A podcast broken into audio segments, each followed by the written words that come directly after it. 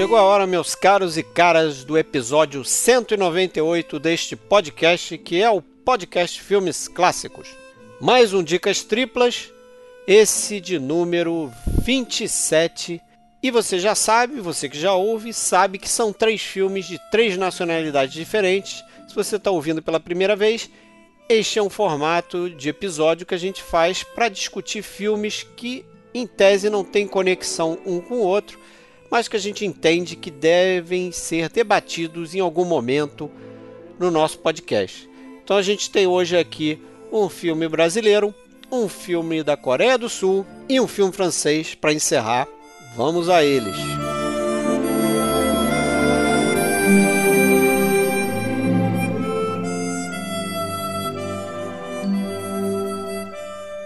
Pessoal, se você quiser dar aquela força para o podcast, entra no iTunes faz uma classificação e deixa um review. Se você escuta pelo Spotify, você pode dar cinco estrelinhas para a gente também lá na plataforma. E se você quiser entrar em contato com a gente, você pode acessar filmesclássicos.com.br, pode acessar nossa página no Facebook, a gente também tem um perfil no Twitter e no Instagram. Se você quiser acessar o nosso grupo no Facebook, você precisa entrar em contato com Fred Sanjuro ou Alexandre Cataldo, porque o grupo é privado. E saiba também que você pode nos ouvir no YouTube ou em qualquer outra plataforma onde estejam disponíveis conteúdos de podcast.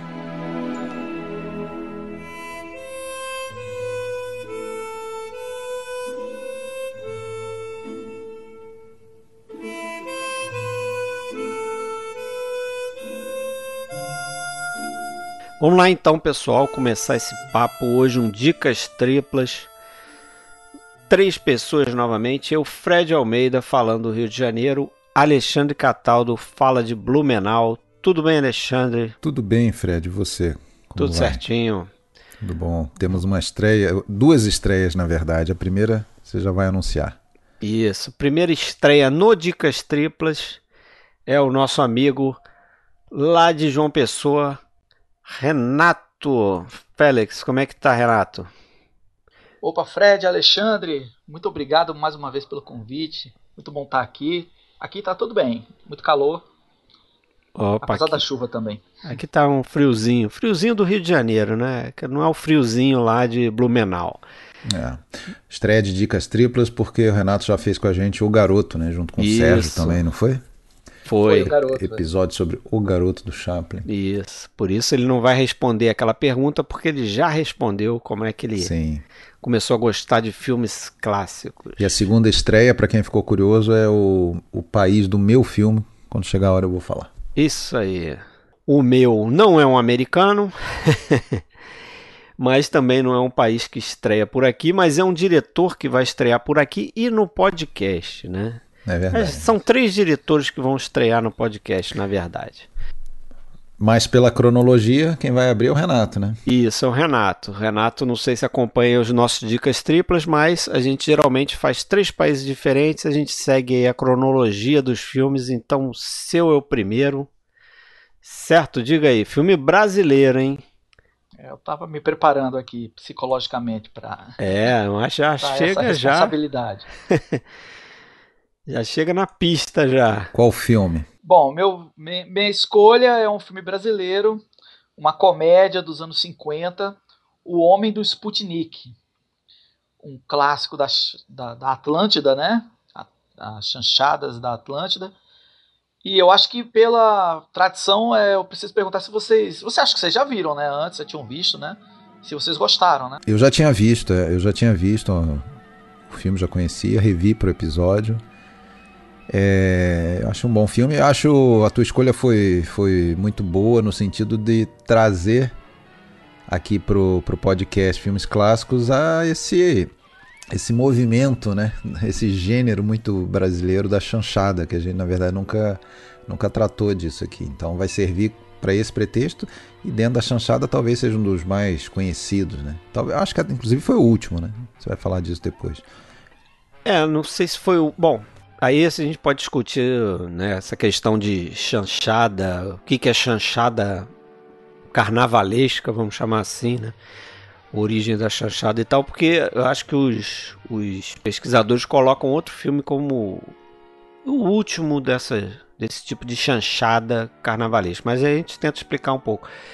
É, eu já tinha assistido, se eu não me engano, eu vi é, para uma aula da faculdade.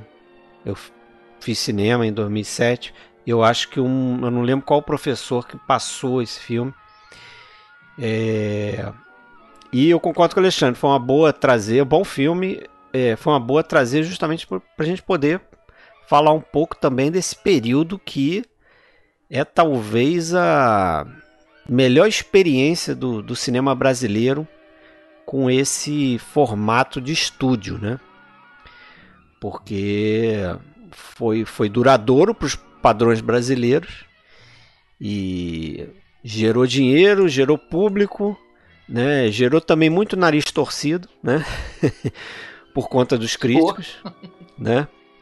Mas é interessante ter essa oportunidade de falar, né? E aí, que na verdade é um período até maior do que as, as, pessoas costumam achar, né? Porque teve uma boa parte que foi perdido no incêndio, aquela coisa toda. Então, na verdade, Atlântida eu acho que começou a fazer filme em 42, se não me engano, 41, 42. Acho que foi 43, eu acho que foi o é, primeiro é, filme. Acho que foi o Moleque Tião, Teve um né? curta antes e o primeiro foi o Moleque Tião, de 43. É, o né? mítico Moleque Tião, que eu já... É já li bastante sobre ele. Eu li a biografia do, do, do Grande Otelo e esse filme é um, um que um daqueles junto com o Mountain Eagle do Hitchcock que eu adoraria que não tivesse se perdido ou que alguém achasse uma cópia perdida, mas muito, muito provavelmente não existe mesmo porque é. se queimou naquele incêndio lá na.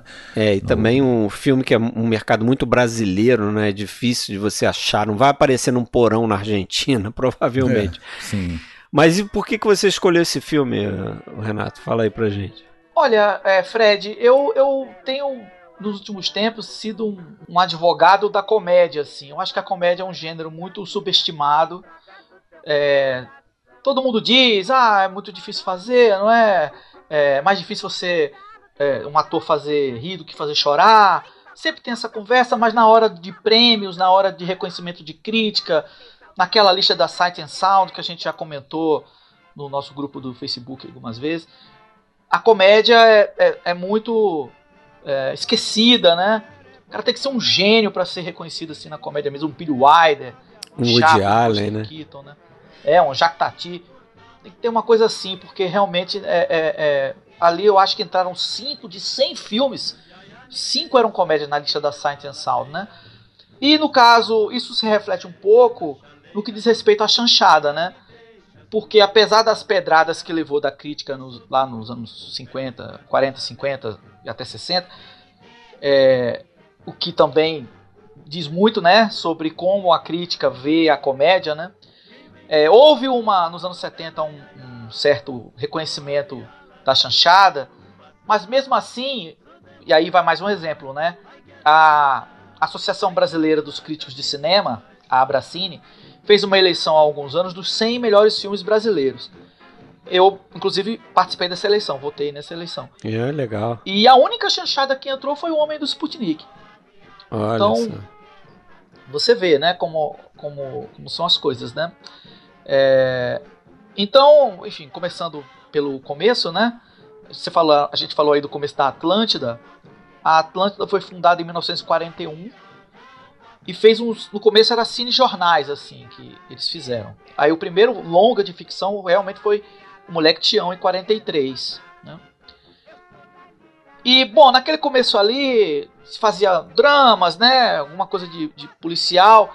Mas em algum momento a, a, Atlântida descobriu esse filão do filme carnavalesco, que não começou com a Atlântida, né? Já estava lá na Cinédia, nos anos 30, né?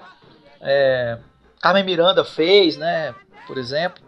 Alô, alô, carnaval. Deixa eu só fazer um adendo aqui, me corrija se eu estiver errado, mas vamos dizer, da, da, dessa primeira parte, vamos chamar assim, de, de produção da, da, da Atlântida, de filmes sérios, dramas, é, nem tudo se perdeu. Tem alguns que você consegue ver. Eu acho que eu, eu, tem uns dois que eu vi, que é o Luz, Luz dos Meus Olhos e o é, também somos irmãos, uma coisa assim, de 49, 40, por ali, 47, 49.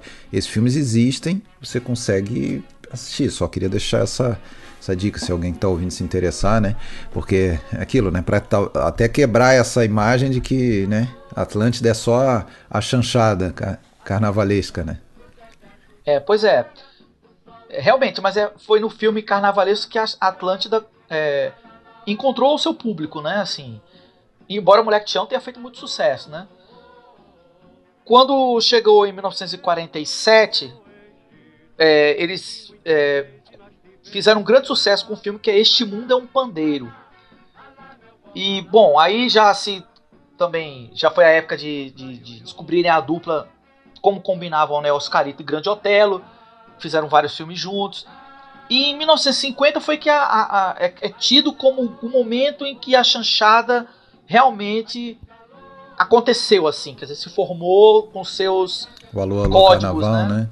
É, exatamente, com Carnaval no Fogo, né? Car carnaval no Fogo, é. Carnaval no é, Fogo. Esse, esse, essa relação com o Carnaval era tão forte que parece que os filmes eram preparados para serem lançados é, tipo meses antes do carnaval e através dos filmes é que as pessoas, e principalmente o público, né, carioca, né, porque Atlântida ficava no Rio de Janeiro, é o público justamente tomava contato com as marchinhas, então já sabiam quais seriam as músicas que iam fazer sucesso no carnaval, né? Sabiam pelo, pela, pelos filmes e pela rádio também, né? Porque também tem essa ligação do, é. do pessoal que veio do, do rádio para dentro da Atlântida para aí poder também desenvolver esses filmes, né? Ah, é isso mesmo. Eles tinham as chanchadas de começo de ano e as chanchadas de meio de ano, né? De começo de ano eram os musicais carnavalescos que é, antecipavam as marchinhas que iam fazer sucesso lá no, nos dias de carnaval mesmo, que pegavam esse pessoal do rádio, né? É, Elisete Cardoso, Francisco Carlos, é, enfim. Emilinha Borba, né? Emilinha Borba, Marlene, né? essa turma que, que o pessoal não via, porque a, a, a gente tem que pensar também que a televisão era muito incipiente ainda na época, né? Então a chanchada que dava, que mostrava realmente esses artistas para o grande público, artistas. né? É, mostrava essas músicas e, e, esses artistas, né? Então no começo do ano chegou inclusive até ano em que, em que eles se deram conta que caramba o carnaval já tá aí, a gente não tem um filme, como é que vai fazer? E tiraram da manga lá alguma coisa para para filmar. O Carlos Manga, não, eu vou fazer aqui uma coisa rapidinho e tal. Porque realmente era o filão mesmo, né? E era filão, eu tô sem trocadilho, filas enormes, né? As chanchadas é, é, enfrentavam o cinema americano, inclusive, né? Nas bilheterias aqui, né? É. Engraçado assim, esse, essa coisa do filão que você falou, né? É, e eu não tenho como nunca, é, eu não tenho como deixar de sempre de fazer um paralelo com com outros cinemas, cinema italiano, aquela questão dos filões, e é, o um movimento da crítica e do público muito comum modernamente, que é, modernamente que eu digo assim, vamos dizer, dos anos 80 para cá, da era do home video para cá, de começar a dar um status de cult ou re reavaliar coisas que eram execradas na, nas épocas, né? Chanchada é uma, um, um desses tipos, né? E vários outros gêneros que eram tidos como popularescos, de, de menor é, importância ou qualidade, e hoje a gente vê que não é bem assim, né? Tinha muita, muita qualidade envolvida ali, né? Ainda que o produto fosse entretenimento puro, ok, tudo bem, mas, porra, é o que o público gosta, cara, não adianta. É, e eu acho que o. Assim, só explicando, o, o termo chanchada, pelo que eu li, vem do, do italiano, né? Corrige-me se eu tiver errado, Alexandre, mas vem de tiantiata, alguma coisa assim, quer dizer porcaria. E foi Isso é do espanhol, eu conhecia como sendo do espanhol. É. Eu, é, eu acho que tem mais de uma vers versão sobre é, Mas é nesse aí. sentido, é, é, é, algo essa é versão algo assim, depreciativo. foi isso, é, é um termo depreciativo para dizer que são filmes, né, de baixo valor, são, são umas porcarias. Mas o agora, sentido é esse mesmo. É, agora, por mais ridículo que seja o que eu vou falar, eu já vi eu já vi entrevistas, assim, essas entrevistas que o repórter vai na rua botando microfone em pessoas que às vezes não têm nenhuma noção do assunto, mas eu já vi ser feita confusão. E eu acho que isso é uma, talvez ah, tenha deposto contra, né? A porno chanchada. Eu vi ao né? vivo com uma colega o fato de, de terem usado O fato de terem usado o mesmo, o mesmo termo né, pejorativo é, para colocar no, no, no nome de um outro gênero, vamos dizer assim, de um outro filão, a porno chanchada Eu acho que ajudou a colocar tudo no mesmo balaio de produto, sei lá, da boca do lixo. Acho que é parte do preconceito que o público brasileiro tem com o cinema brasileiro, tá? É, Eu tinha uma colega que uma oportunidade ela fez essa confusão na minha frente. Falando, ah, mas cinema brasileiro é tudo assim, aquelas chanchadas, tudo com pornografia, mulher pelada, não sei o que. Não, não, não. Você está confundindo.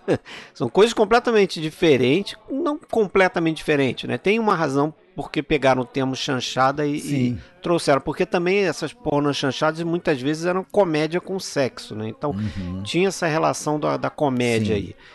E mas porra, épocas totalmente diferentes. Agora, nossa, como... a chanchada não tinha nada de pornô chanchada, né? Não tinha, né? Apesar de que tinha máximo, também. tinha uma perna de fora, né? É, mas Era... tinha também uma certa brincadeira. Não, tinha uma picardia assim, com, com vezes, essa picardia sexual que... e tal, né? Principalmente o Homem do Sputnik tem muito disso, né? Na personagem lá da Norma é, mas... Bengel lá, é, né? imitando a Brigitte Bardot, tem muito disso. Mas assim, é de novo, tem essa, essa coisa legal é, da Atlântida de ter sido antes da Veracruz ali, de, depois da Cinédia, mas eu acho que mais, mais forte, talvez, com certeza mais forte que a Cinédia, essa questão de ser um modelo de estúdio brasileiro, um sistema de estrelas brasileiras, assim, porque as pessoas conheciam quem era Oscarito, conheciam quem era Grande Otelo, quem era Sil Farney, né, quem era, pô, tantos outros, o Anselmo Duarte, Eliana Macedo. Então o pessoal sabia, você tinha essas estrelas. a Chanchada tinha... criou o seu Star System. Né? Exatamente. E ainda que, ainda que, claro, tenha herdado ou se baseado num, num, num modelo americano, né? E até muitas vezes a estrutura dos filmes, a própria trama era copiada né, de, alguma, de alguma coisa americana, o vilão, a mocinha, aquela coisa toda. É, é era uma, um produto genuinamente brasileiro, né? Sim. É, um, diferente um pouco do que viria a acontecer naquela curta existência da Vera Cruz, um, pouco, um pouquinho depois, né?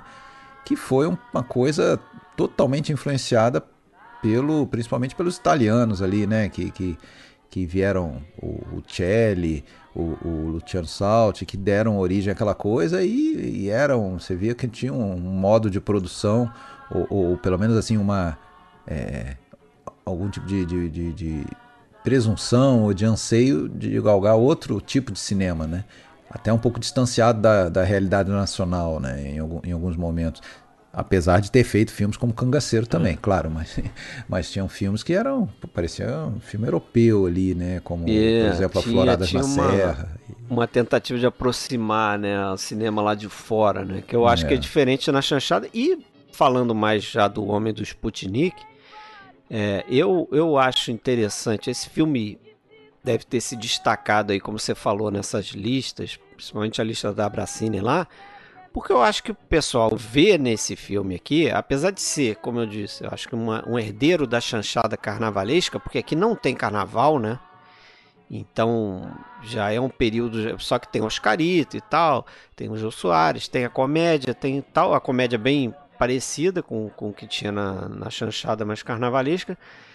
Mas eu acho aqui, o, o legal aqui é que tem esse tom de, de deboche e um tom crítico em relação ao que acontecia no mundo, né? É. Em relação à Guerra, Guerra, Fria, Fria é. principalmente uhum. na década de 50, né?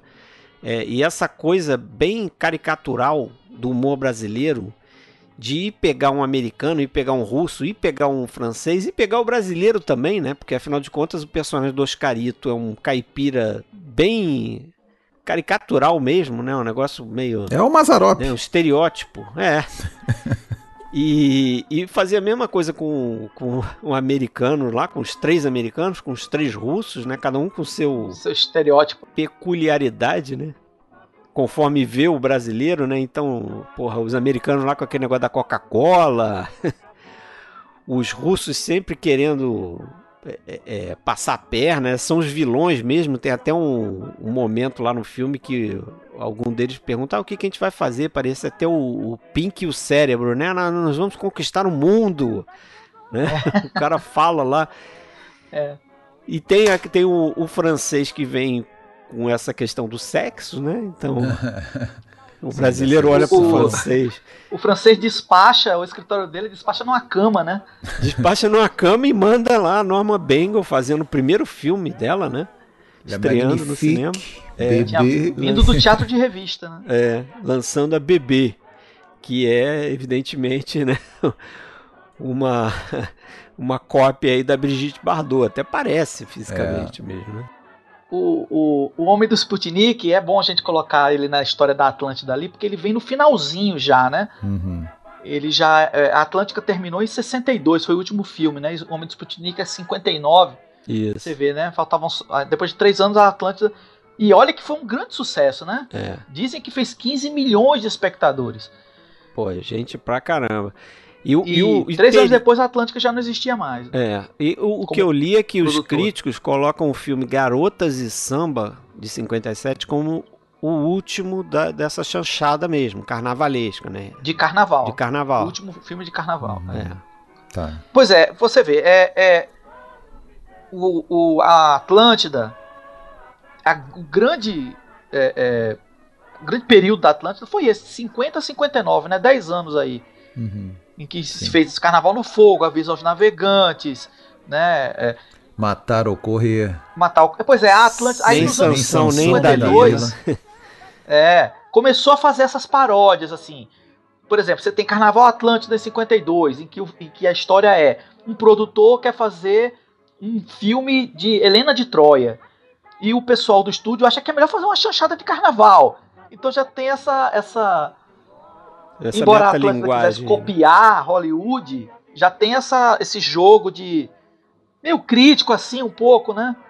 Aí depois entra na paródia mesmo, matar o Correr, na Inserção em Dalila, né, que é 54. Mas tem coisas muito legais nesses filmes todos, por mais que você possa achar que são produtos, é, vamos dizer, por entretenimento, a, a a homenagem né, que ele faz ali, ao, por exemplo, ao Matar ou Correr, né, aquela, aquela sequência ali da chegada do, do, do personagem do, do José Leogói, né, que é o vilão. A sequência do trem, o Ele Oscarito copia até planos, né, do é, filme copia do, do planos, mas é muito, muito bacana, assim. É... Filmado em Jacarepaguá, né?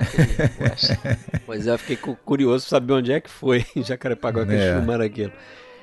É. E é, é, já é do Carlos Manga, né, aí também, né? O, o é, Carlos Manga, Carlos ele era, Manga, né? era um diretor cinéfilo da Atlântida, né? Era o cara que realmente consumia aquele, o cinema americano e absorvia aquilo ali.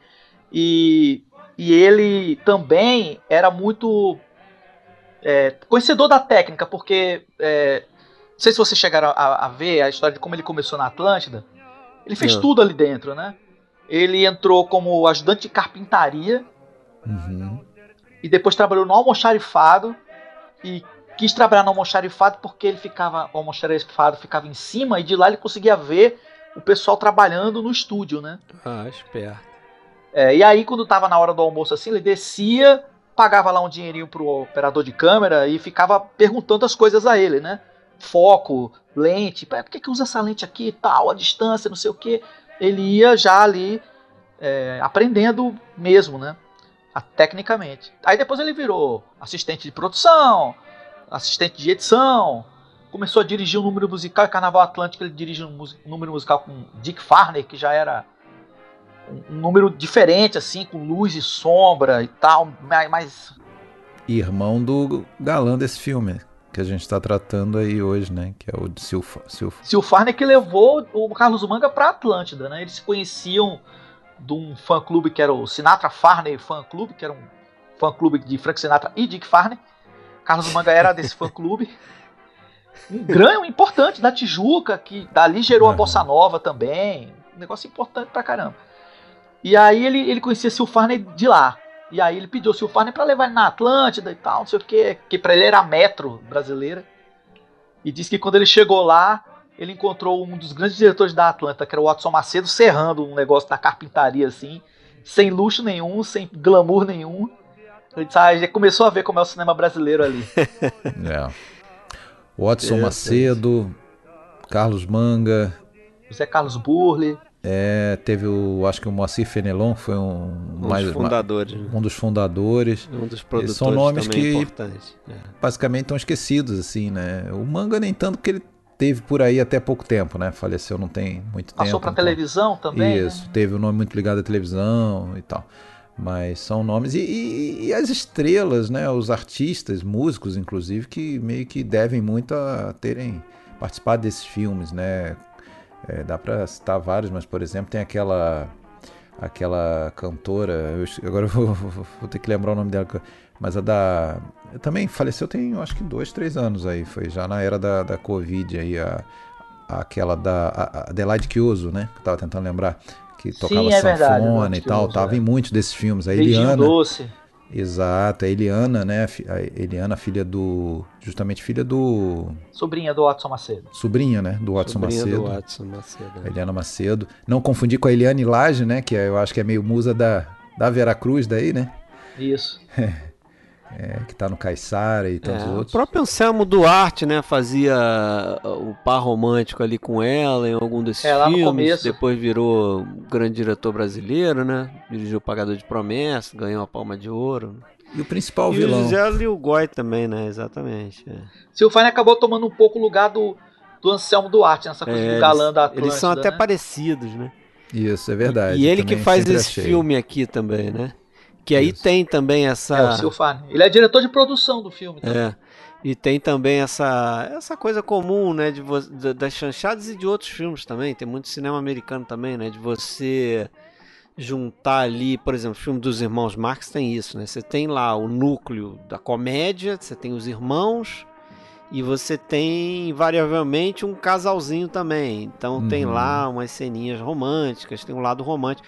E eu acho interessante no nesse filme aqui, no nome do Sputnik, é que ele brinca com essa coisa do americano e tem um momento ali no filme que tem uma ação, o seu Farney luta com um cara na, na praia, né, com um americano, os americanos são mostrados também como pessoas violentas, né? Então querem resolver lá, arrancar do cara lá o, onde é que tá o Sputnik, e vão lá pra cima do cara e ameaçam ele numa praia ali e o filme vira quase que um filmezinho no ar, né? Você pode É, olha aí, o, o ano do Noado. é, você pode lembrar dos filmes de gangster e filmes no ar ali, porque a, a cena é- é- acho que é uma das poucas cenas que tem no mais no escuro assim, né, com luzes mais baixas e tal. Pois é, esse é o manga, o manga cinéfilo, né? É, Hum, o manga exato, cinéfilo é. fazendo referências. Né? E tem outras também, por exemplo, aquela questão da Coca-Cola. Eu achei engraçado, porque ele brincou com o negócio da Coca-Cola, que depois o Billy Wilder vai brincar no Cupido Não Tem Bandeira, né? Dois, três anos É depois. depois, né? É, o Billy Wilder faz um filme que tem lá o- a Coca-Cola como símbolo americano, né? Não que Eu fosse... acho que o Billy Wilder assistiu O Homem do Sputnik. não, não, que- não que fosse uma ideia tão difícil de ter, né? Porque, pô, É. a a Coca-Cola tava bombando naquele momento ali, realmente era o símbolo do país quase ali. e a Neide Aparecida, hein? Neide Aparecida. Essa Sabe quem, quem que é? É a... É que faz a Dorinha, A aquela. Dorinha, namorada aquela... do Nelson. Eu acho um barato aquela cena, que é, vamos dizer, a primeira dela no filme, quando ele leva o, o objeto pro, pro. Acho que pro banco pra, pra, pra Ah. botar no A caixa econômica. É, ele leva na caixa econômica, coloca em cima da, do balcão. Aí ela fica perguntando ali atrás: posso, posso ajudar em alguma coisa, senhor? Se eu, se eu desejo alguma coisa, não sei o que. Ele não tá vendo, né? Então, Ela tá encoberta, né? Pelo, ela tá pelo encoberta, saco, né? é. E, enfim. Que é aquela coisa, né? Ela vai ter um falso, um falso auxílio ali com interesse, né? Já que ela é a, a, a namorada do, personagem do, do Farney, né? Mas depois é, realmente eles vão, vão, vamos dizer, ser aliados do, do, do É. pobre do pobre Anastácio Fortuna. Vamos contar a sinopse do filme, né? Pra gente. Sim. O, o nosso ouvinte ficar já atento como é que é a É, história. né? lembrando só, o, o Renato, e pro nosso ouvinte também, Sem- que a gente sem deixa, spoiler. sem spoiler. A gente E eu acho que é importante porque esses três filmes têm spoilers importantes, né? Sem dúvida. Principalmente do Alexandre e o meu também, porque o fechamento do meu é muito importante. Mas vamos lá. O filme começa, começa com, com Anastácio e Cleci, né? Que é um casal que mora na zona rural do Rio de Janeiro. Vendem ovos, né? Tem um galinheiro. tá chovendo muito de noite, assim. E aí ela. Eles ouvem um barulhão lá, que alguma coisa caiu no galinheiro, eles vão ver o que é. A Anastasia sai na chuva para ver o que é e encontra aquele objeto que ele não sabe o que é, uma bola grande com umas coisas espetadas. Leva para dentro de casa, pô, matou duas galinhas minhas, que minhas filhinhas. Tá. Diocleciano, hein? Não esquece é, de falar dela. Diocleciana. É, Dona Cleci. Cleci. Aí mito. deixam o objeto ali. No dia seguinte, alguém chega, o, o, sacristão da igreja chega com um jornal. E aí eles veem que o Sputnik estava para cair na Terra. E é o objeto que eles que eles viram no galinheiro, né? Quanto? Tá ali na é. sala, é. né? E aí fica impasse. O que é que a gente faz, né? É, tá no jornal também que o Sputnik é forrado a ouro, né? Isso. Então eles começam a ter os seus sonhos, né? É, Cleci tem sonhos de estar na IG Society, né? sonhos de estar na IG Society, na coluna Se mudar pra social. Copacabana. É. é. De aparecer na coluna social o, do Jacinto E o outro que é o Anastácio, que é um puleiro novo lá, né? Que é...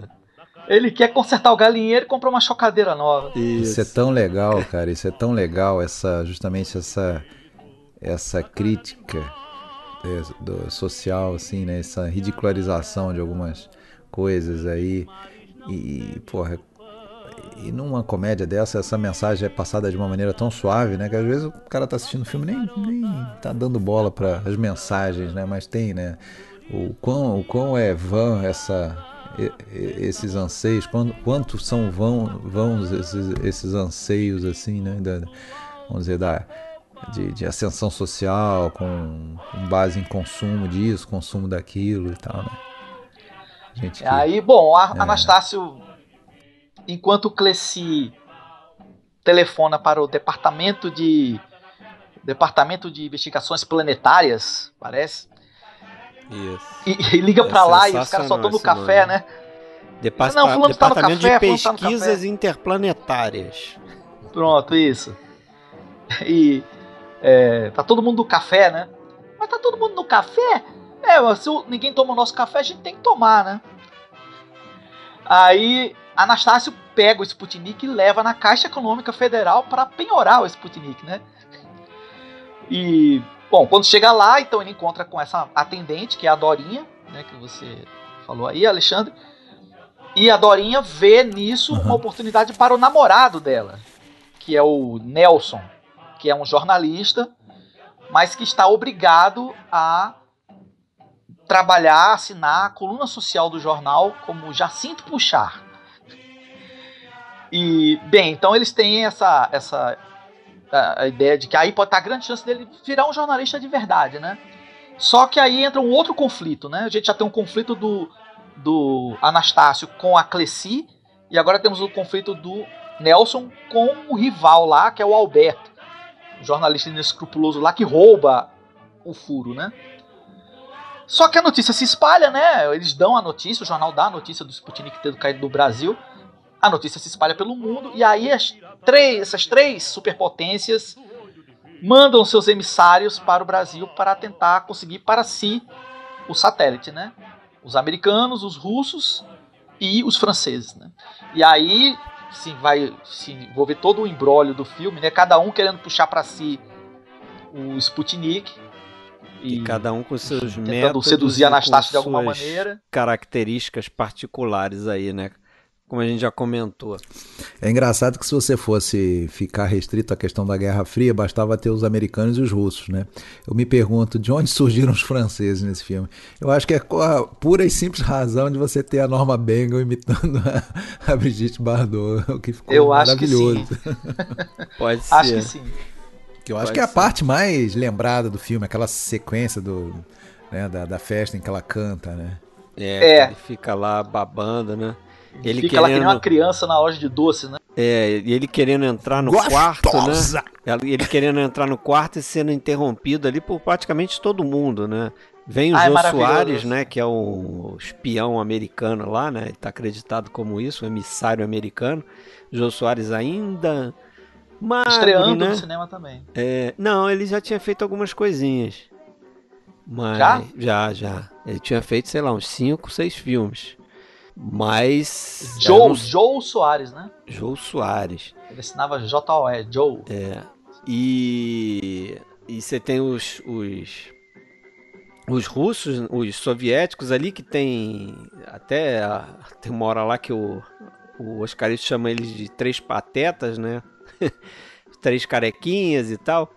Fazendo suas, suas patetices ali. E você tem esse grupo aí de franceses, né? É um cara mais velho, a Norma Bengel, e um mais novo lá que acompanha e toca lá quando ela vai fazer o espetáculo dela e tal. Os três russos ali me lembram bastante o, aquela turminha lá do, do Ninótica, lá do. É verdade. É da Greta Gar. Pode ser inspiração, né? Camarada Karamazov, né? Os é. nomes são ótimos também, né? O, o, francês é Rififi Qualquer relação não é mera coincidência ali, né? E tem os diálogos são todos também muito, muito bons, né? Assim, porque, por exemplo, os, os soviéticos estão lá e tem aquele casal de camponeses, né? Velhinhos lá que, que estão com aquele problema com a vaca, né? Não, não tem e ele dizendo que vocês vão produzir, né?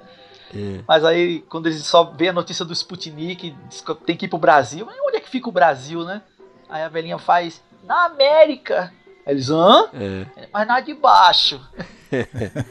é, e, e os americanos, para variar, não sabem onde fica o Brasil, dizem não, que é, é capital de Buenos Aires. Capital de Buenos Aires. Agora, tem que falar dessa, dessa moça aí que é, é considerada uma das maiores comediantes do Brasil, apesar de ter ficado muito ligada aí no, imaginário do público atual a escolinha do professor Raimundo, Zezé Macedo, é. né? Que fez muito programa do Jô Soares também, fez, pô, muito fez muita televisão. Agora ela era uma uma atriz é, se não me engano, trabalhou no, muito no rádio também, e ela teve um drama pessoal, né? Que ela perdeu um, um, o filho dela com um ano de idade. Isso no início dos anos 40. Ela tinha um filho que com um ano de idade caiu do, do colo do, do acho que do sogro dela, Caraca. do avô da criança. E ela perdeu e isso, ela entrou num, num choque, deu um grito, parece que ela deu um grito, uma coisa assim, e ficou é, meses sem falar depois disso. E quando voltou a falar, a voz dela tinha ficado essa voz esganiçada que, que passou a ser a, a, até a marca registrada dela na comédia. Acho que tem uma razão para isso que foi essa aí, essa, essa grande tragédia e ela, é, vamos dizer, se entregou a essa coisa da, da comédia e era considerada realmente uma das grandes comediantes aí, da, talvez a mais importante da, desse período das chanchadas. É Fez verdade. muito papel de empregada e tal. E... Marcou bastante. Depois também a, a TV brasileira. Esse, esse, pessoal migrou, né, para a TV brasileira. O próprio Jô Soares aí que a gente falou. Né? Você vê desse filme, ela faz o papel na altura do Oscarito ali, né? É. é. Porque como eles são meio antagonistas, assim, cada um tem um objetivo ali, né? Os, o, o, os emissários tentam seduzir o Oscarito, mas a ela também, né? Sim, também. Então ela tem cenas dela, tem frases. Essa coisa dela ficar querendo é, mostrar que é da alta sociedade e tem né, frases elegantes, todo dizendo errado, né? Ela tem muitos momentos cômicos para ela ali, muito bons, né? É, né? bem, bem escritos para ela. É, Dona Cleci, quais são suas impressões sobre o Sputnik? As minhas impressões são digitais. É. é mas nada supera o IG Society, né? É, o IG Society. Society foi o auge, né? vamos, vamos avançar aí, que já já tem um bom tempo. A gente deixa para comentar mais o final aí no, na parte dos spoilers. Pode ser? Porque tem aí o desfecho do filme que também tem aí umas questões interessantes pra gente comentar. Mas a gente comenta depois que passar os três filmes, né? Vamos lá pro próximo então, que é o filme do Alexandre, um ano depois, do Isso aí, outro 1960. lado do planeta. Outro lado do planeta, 1960, e um filme, um, um, país que vai aparecer pela primeira vez aqui no Dicas Triplas, Coreia do Sul. É um país que até está tá bem destacado né, no cinema mundial atualmente, eu diria nas últimas décadas aí, mas que já tinha tido um bom momento né, no final dos anos 50 até praticamente esse filme que a gente vai falar, ou até um pouquinho depois, 61, que é o, o filme escolhido por mim é o Hânio, é, título original, no Brasil ele é conhecido como Hânio a Empregada. Ele foi lançado, inclusive, pela Criterion Collection nos Estados Unidos, lá foi restaurado, né, por, um, por aquela fundação lá do, do, do Scorsese. É, nos Estados Unidos lançado como The Housemaid, de 1960. Tem uma refilmagem, já vou logo dizendo, coreana de 2010, que eu não cheguei a assistir toda, eu vi uns trechos, sei um, é, eu não posso nem avaliar se, que, que é melhor ou pior, eu diria que é pior, mas é, para mim me pareceu um filme completamente diferente. Assim, não, não é aquelas refilmagens que realmente remete ao original e tal. É e tem os remakes diferente. do próprio diretor, né? É. Chamada trilogia aí da, Isso. da empregada aí. É, o diretor que é o Kim Ki-young, né? Um cara só, que... Só, só pra dizer também que existe um filme coreano de 2016 chamado A Criada, que não tem nada a ver é, com é, esse filme. Que inclusive ganhou, se não me engano, o, o Oscar de filme estrangeiro, né? De eu não sei se ele ganhou, mas ganhou. que é Handmaiden em inglês, Handmaiden, né? isso, isso. Parecido assim, mas... Mas aí eu faço, repito a mesma pergunta que já é tradição. Viram o filme, já conheciam, viram pro episódio, o que acharam? Eu conhecia de nome, é, não tinha visto. Agora, para eu dizer o que eu achei do filme, eu vou ter que esperar o spoiler. Tá, entendi. Já, Entendeu? Já, já, já, entendi e acho até que já sei o que você vai dizer, mas é, É, você me conhece bastante para adivinhar o que eu vou dizer, porque a minha reação no filme foi uma até certo momento e depois mudou. Uhum. É, eu acho que é uma experiência até normal, pelo que você está me uhum. falando aí, pelo que eu estou sentindo. Sim, sim, é uma sim. experiência normal. Mas vamos lá. Vamos saber se o Renato teve a mesma experiência, já conhecia o filme e tal. Não, não, eu vi pela primeira vez. É, gostei, gostei bastante. É, fiquei muito, enfim, é, é gostei, gostei muito do, da maneira visual como o, o, diretor trata a história, assim, é muito Hitchcockiano, né?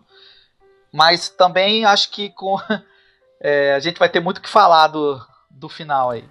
É, então tá. Olha só, você tocou numa. Falou uma coisa interessante, Hitchcockiano. Ele era, ele era considerado, o Kim Kyang, é, um cara tão é, é, perfeccionista como um Hitchcock, por exemplo. Ele era um cara muito perfeccionista daquele, daquela coisa de é, definir centímetros de posicionamento de ator, posicionamento de câmera, o ângulo que ele queria, já tinha tudo visualizado, então ele era um cara muito meticuloso nesse sentido. Né? O, bom, tá falando de um filme coreano, né? Coreia do Sul. É, eu acho interessante, ainda mais sendo a primeira vez que a gente fala de, de Coreia na, no podcast, só lembrar algumas coisas. Bom, primeiro que a Coreia tinha sido colônia japonesa, né? De 1910 a 1945. Já existia cinema na Coreia, desde, desde que existia cinema para todo mundo, praticamente, final do século XIX.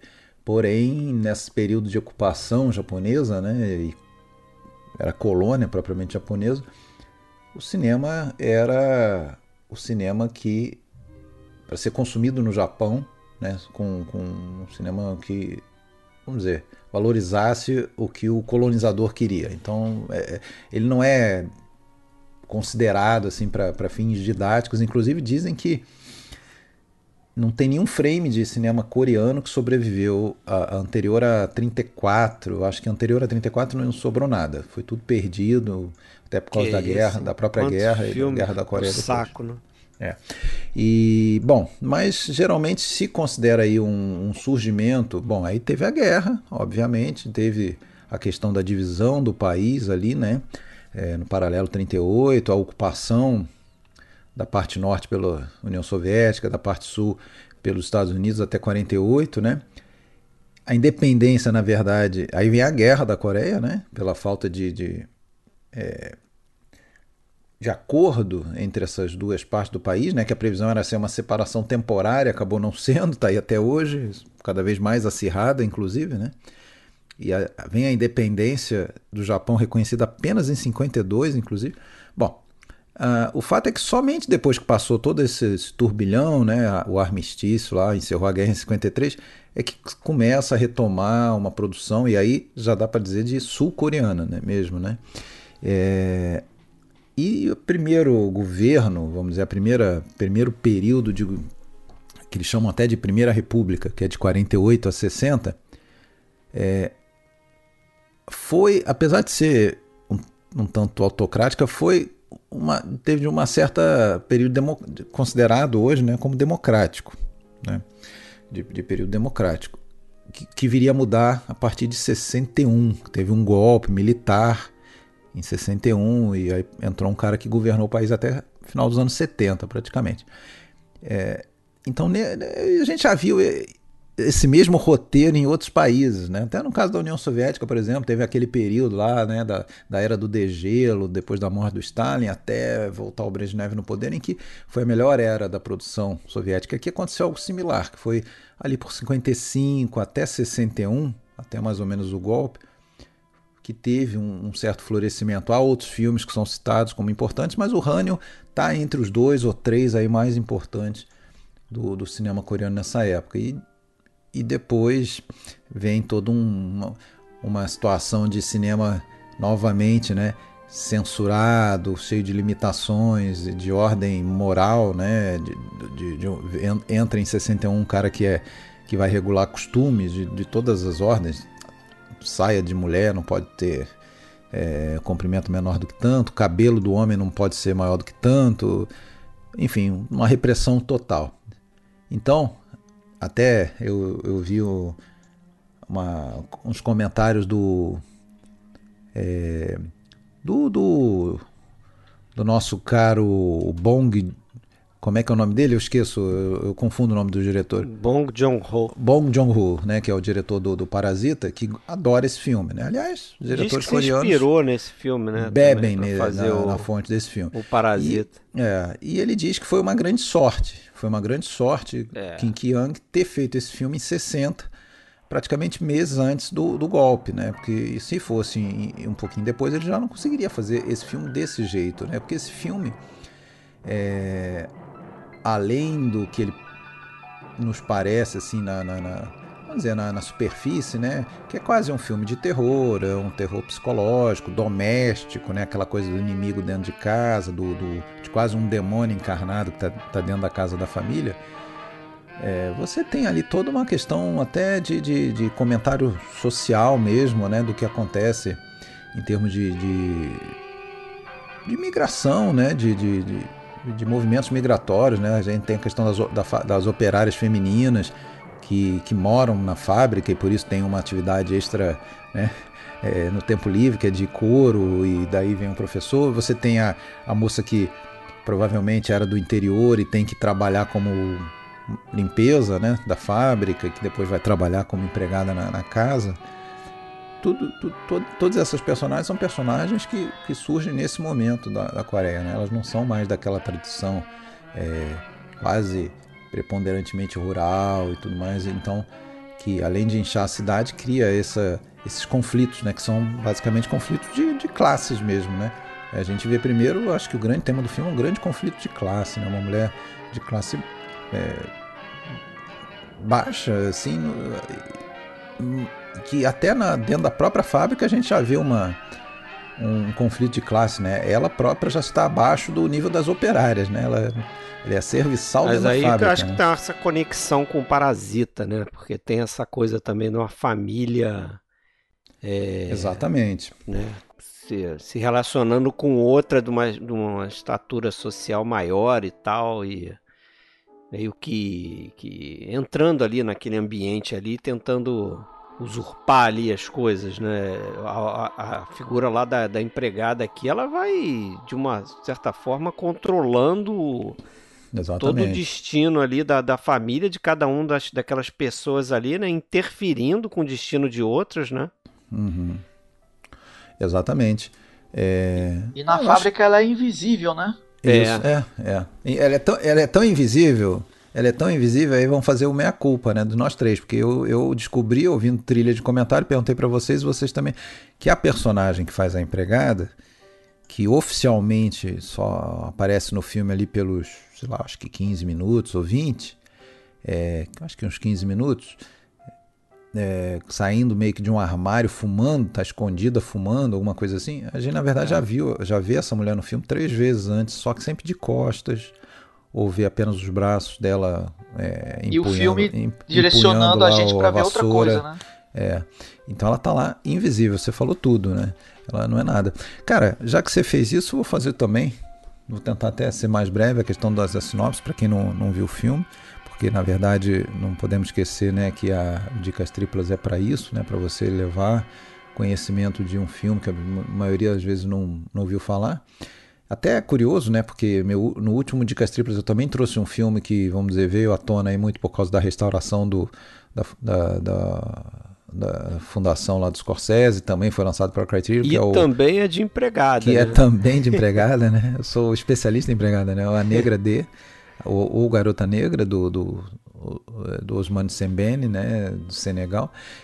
E, e, esse, esse filme, então ele hoje, vamos dizer, ele pode, pode, pode dizer que ele não está tão desconhecido assim, mas ainda não é um filme que está na, na primeira prateleira aí para todo mundo. Mas é, um, é, nós temos aí uma história de uma, basicamente uma história de uma família uma família que depois a gente pode até falar mais, mas é uma família bem estranha. É, é estranha aquela família, de, por várias razões. Temos o, o, pai, que é um, é um professor de música, compositor, pianista, é, que dá aula de coro numa fábrica para as empregadas, né? No, no, no, contraturno ali, vamos dizer, né? na hora que elas não estão trabalhando na máquina, é, nas máquinas. E, e ele é casado, a mulher dele está grávida, ele já tem dois filhos ali, vamos dizer, na faixa ali dos 10, 12 anos.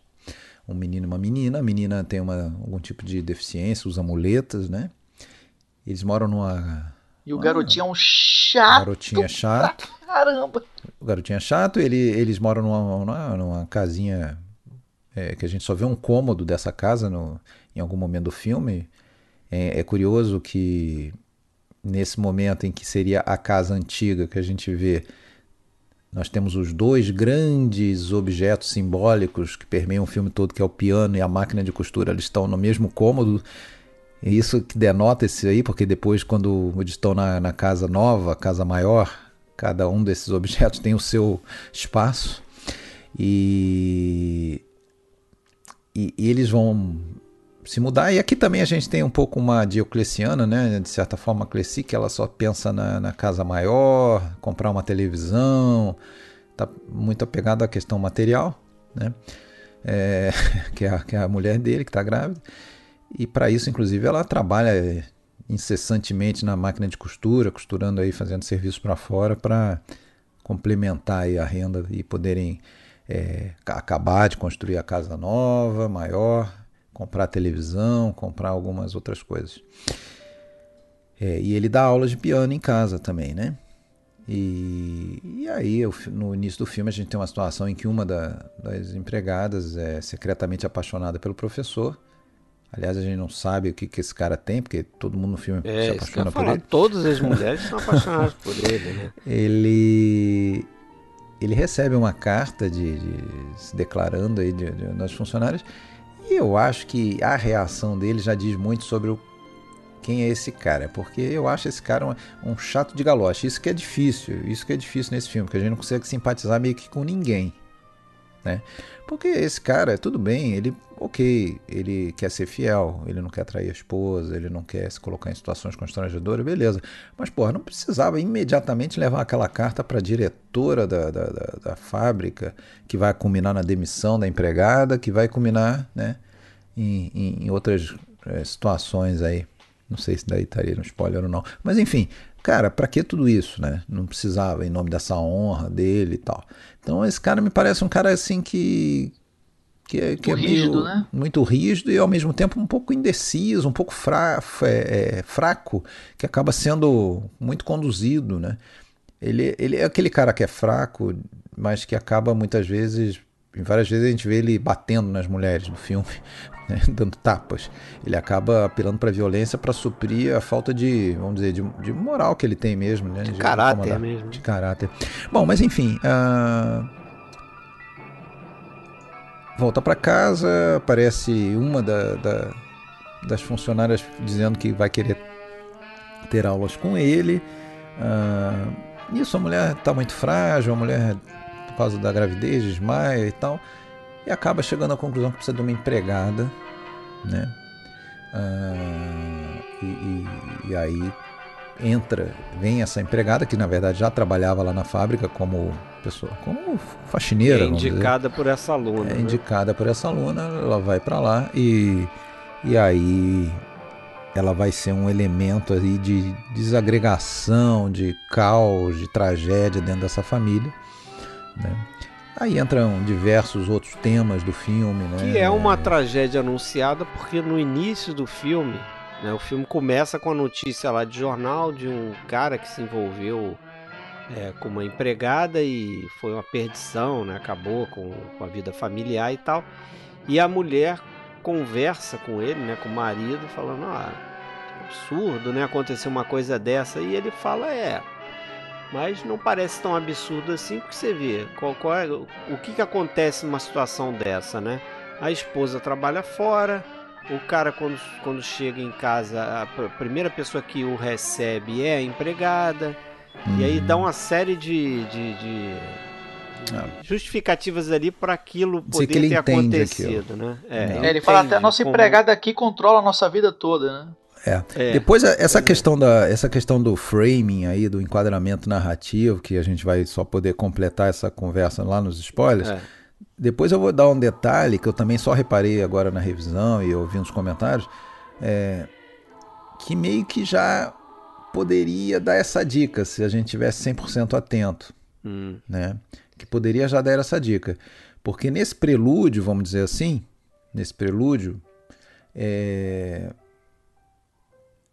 é bom, depois é melhor falar depois. Melhor deixar pra, pra gente não depois. se enrolar. Agora, o que Eu acontece... queria citar só, já que a gente tá falando do prelúdio, dessa cama de gato que aparece no, é, nos, créditos, créditos, né? É. Que as crianças estão fazendo ali que é bem simbólico, né? É aquele jogo, né, com barbante, a, a cama de gato. É. é um jogo secular aí que remete já, inclusive, aos indígenas e várias é. civilizações. E, e, não só aquele, né, o, o, fato do jogo, né, do, do daquela coisa da, do barbante ali entrelaçado, né, ter uma relação com essa com essa coisa de domínio, de, de, de, né, de conflito tensão, ali, uma tensão, tensão que vai ter dois, na né? história, mas a, a música que acompanha os créditos também, você já começa a se perguntar, pô, a gente vai ver um filme de suspense, um filme de terror, é. o que que, né?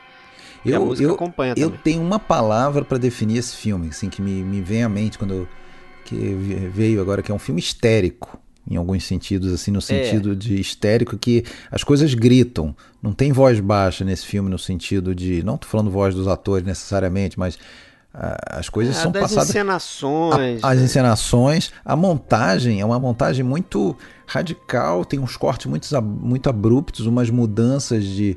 As coisas vão muito rápido, o caminho muito rápido, né? As mudanças, como por exemplo, no momento em que, vamos dizer, acaba tendo uma relação do cara, né? É, né? Com, com, com a empregada, e no minuto seguinte ela já está é, meu, meu, meu bem, meu casal, somos um casal agora. É. Mesmo esse processo do, da relação, como vai acontecendo, ela bota ele na parede e, e já argumenta e ele já se vê sem saída e. Não, não, so, não só ele aceita, como ela, a, a esposa aceita também.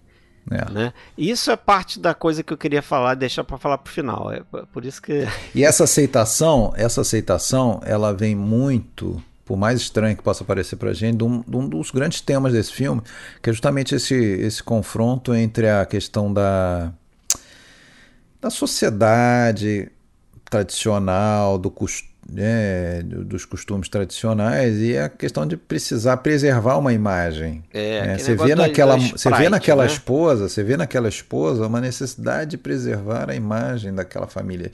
E até parece que aquela filha, por ter uma deficiência, era é quase uma, um ser a ser um pouco ocultado ali e tal, entendeu? Ela, é como se fosse algo que estragasse a, a perfeiçãozinha daquela, daquela família ali, né?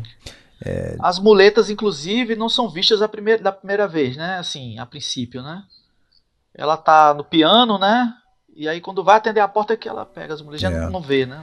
Agora, é um filme de objetos, né, cara? Eu acho que os objetos, eles primeiro tem um período ali do início do filme em que eles são aos poucos apresentados e depois eles vão voltando ciclicamente. É um negócio que às vezes até chega a um ponto de cansar.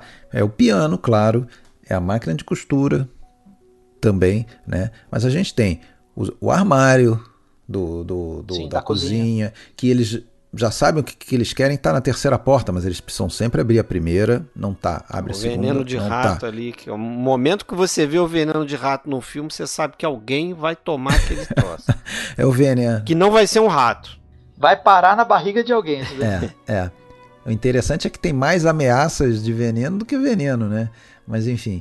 Não, é... eu acho que ele lida muito bem com isso, porque assim. Partindo desse princípio que a gente vê o veneno e já sabe que em algum momento ele vai ser usado, é. ele fica. Vai ser agora, aí não é. Vai ser agora, aí é, não é, né? Ele fica jogando com isso com a gente. Então né? a gente tem o veneno, o armário do veneno, a, o rato, né? Aparece os ratos em alguns momentos. É, a questão da comida, toda hora alguém levando comida para o outro, e o arroz, e a questão de, de água, né? Levar água. É... E a escada, né? E a escada, eu ia chegar, e a escada que é, eu acho que, porra, é, é quase onipresente depois que eles vão para aquela casa nova, e sempre como segregação de espaços, né? E curiosamente, né, a, a que seria da classe baixa, ela está no alto. Eu não sei exatamente como é que é a tradição da, da, divisão de cômodos numa casa, mas é engraçado que o quarto casal fica embaixo. Os cômodos de cima são o quarto da empregada e, o, e a sala do a sala de música, né? É, parodiando aí o nosso último episódio onde ele tem o piano, né? E a, e a, e da empregada. E o a quarto do casal tá embaixo, junto com a cozinha. Né? A cozinha do rato, a cozinha do veneno. É uma casa estranha. É uma casa estranha, é uma família estranha. A gente não vê uma afetividade real naque, naquele casal ali, né? É... No momento que ela parece ter uma câmera de tanto ficar costurando aquela máquina, ele meio que faz uma massagem, acaba sugerindo ir visitar a mãe. Ela sai da cidade, leva os filhos, continuando aí o, o, a trama do filme. E aí, nesse momento que ele fica sozinho, algumas merdas acontecem, né? Que vão definir o filme. A primeira delas é receber a notícia da. Né, essa eu acho que pode, pode falar início do filme, do suicídio daquela que tinha sido demitida por causa da, da retidão dele, extrema dele, né? De dizer que ela. É, ele tinha mandado a carta. E a outra a gente deixa para falar depois. Agora, o, a questão que eu, que eu vejo é que tem uma. toda uma questão assim de. É, é, simbolismo nesses objetos. Né? O piano, de certa forma, eu acho que é no momento em que vai ter alguma troca emocional entre os personagens. A gente vê claramente né, no início, quando ele começa a dar aula para aquela Miss Show ali, né, que, é, que é a funcionária que depois a gente sabe que é quem realmente tá afim dele, né? É, a gente vê claramente uma tensão sexual ali, aquela coisa da mão sobreposta uma na outra ali, né? Do, é, primeira... mas é uma personagem que. Vai depois... sumir ela vai sumir, ela não. Ela, realmente ela não cumpre muito função. Ela parece que vai ser a protagonista no começo, né? Exato. É, é. Ela acaba sendo só quem vai. Quem vai botar, levar a empregada. Levar, é, levar no final. Ela, ela, é um instrumento, e, né? É, e no final, talvez percebendo ali que tem, tem algum problema, ela vai aparecer lá e vai ter um. E pô, vai escapar de ter um fim horrível ali, né? Queria é, talvez chamar atenção para algumas coisas visuais assim que é muito expressivo, né? É, não só no enfim, de, em termos de planos e tudo, mas algumas. É, me chamou a atenção, por exemplo, é, o fato de que é muito. A gente vê muitas coisas pelo lado, pelo lado de fora da casa, né? Pelos vidros, né?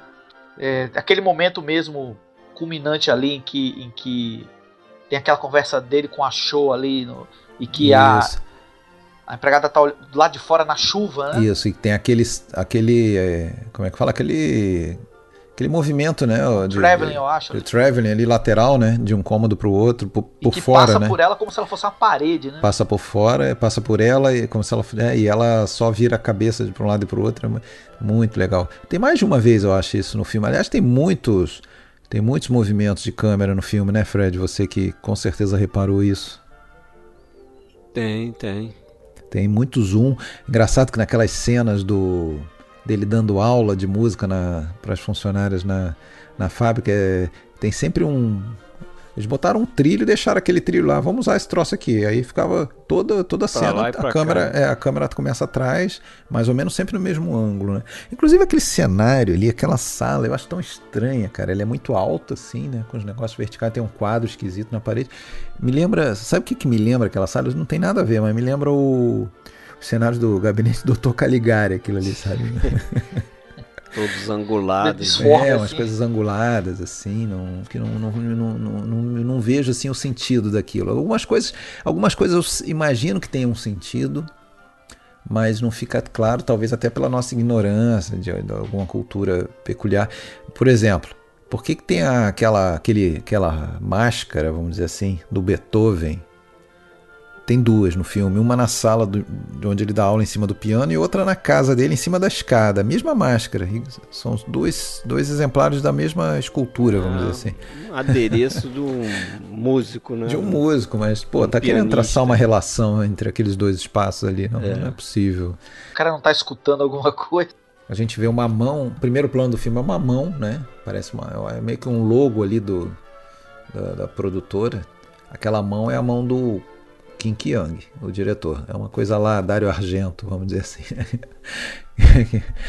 que nos filmes do Argento, quando a gente vê lá um, um assassinato com a mão do assassino segurando a faca, é sempre a mão do próprio Argento que está ali, né?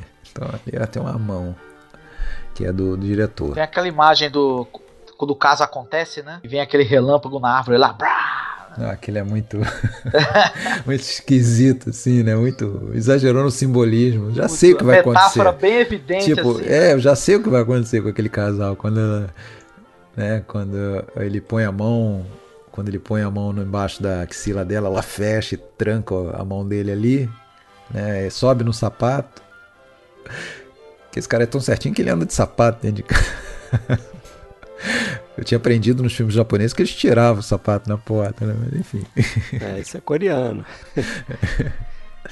É, Mas é, a gente vê também um cara que devia ter algum grau de cinefilia aí, porque, porra, aquela cena do copo subindo a escada, que o cara, esse cara viu suspeita, esse cara viu do Hitchcock, não é possível. Isso aí ripou legal. Né? Não dá pra esconder, é... não. Sim, sim, sim. Mas. Ale... É isso. Alexandre, é, hum. você que ouviu aí a, a os coment... viu os extras do. Uhum. É, eu li que a, a, atriz que faz a, a empregada, né, a, a protagonista, ela ficou tão odiada, fez mais cinema depois.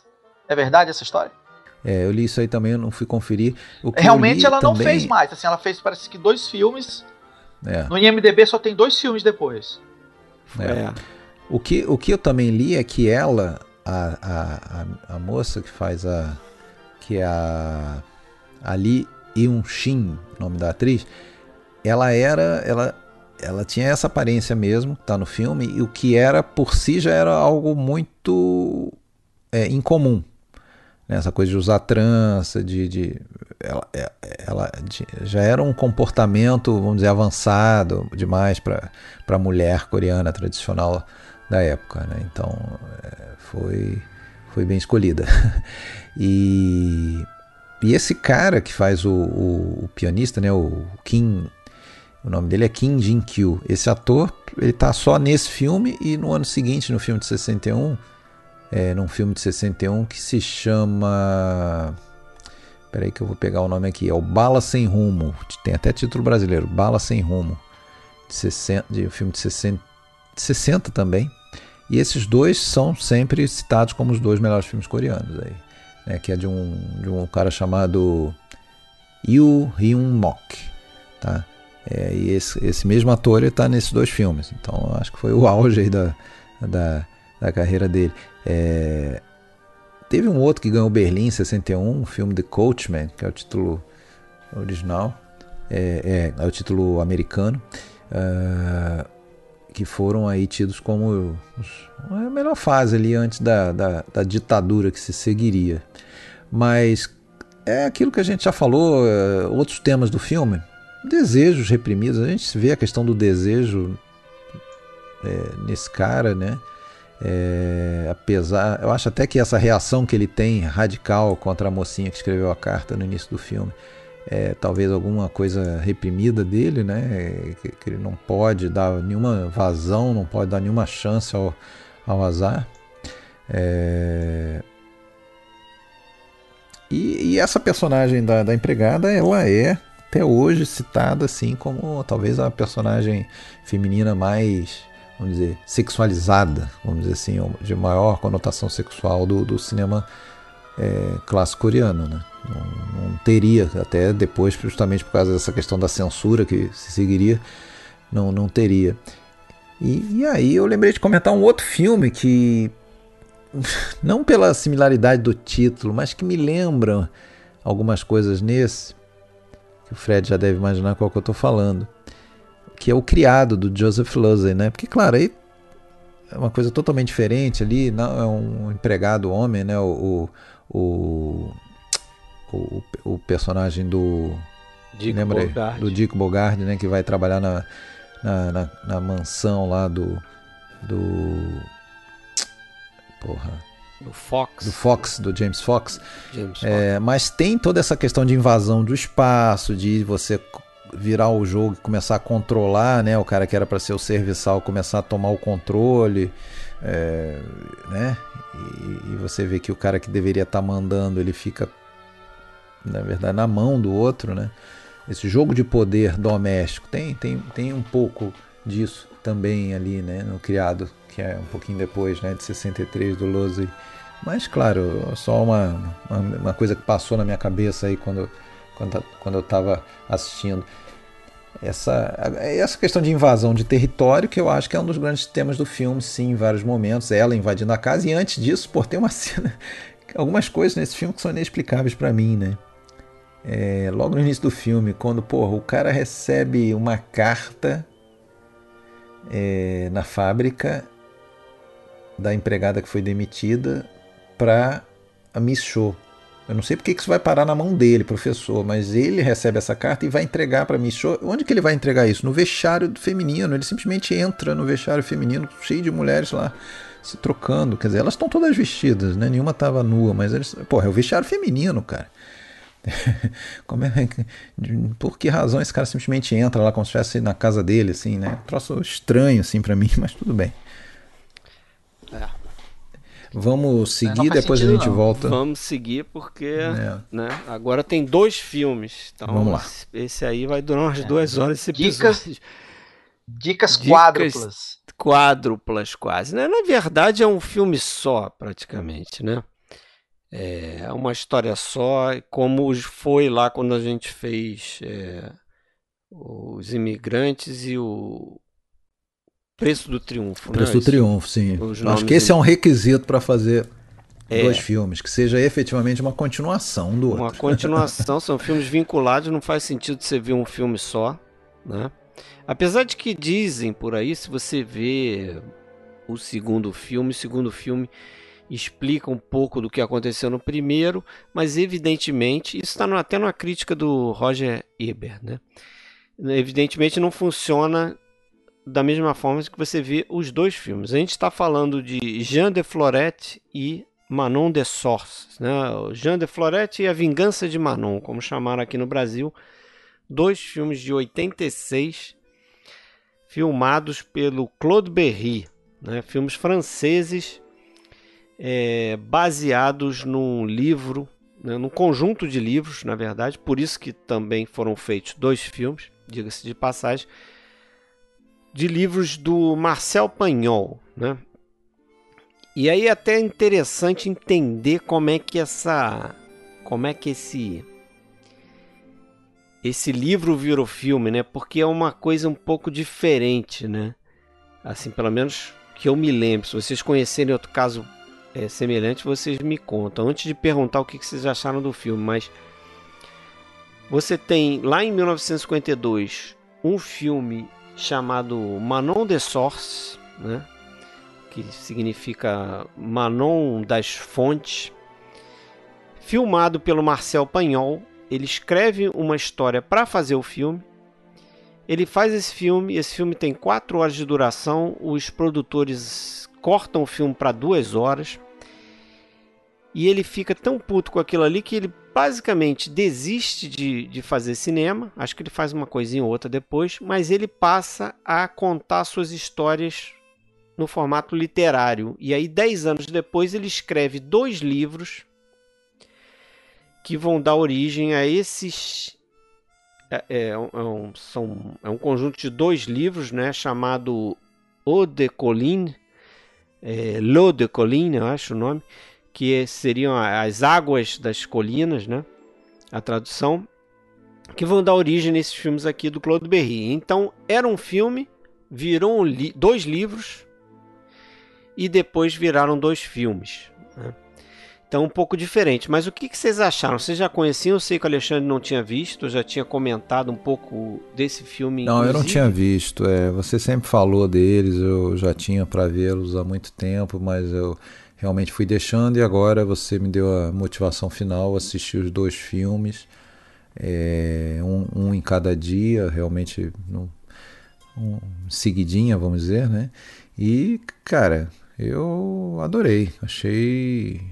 Achei uma.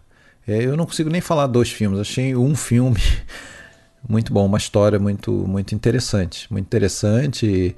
É,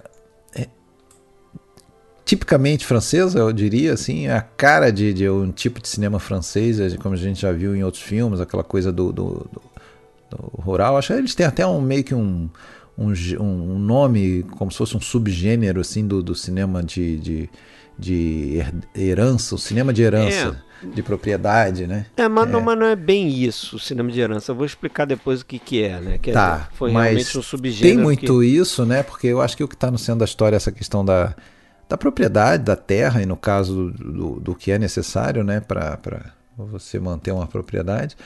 Cara, mas eu gostei muito e principalmente, principalmente de, de algumas atuações ali, né?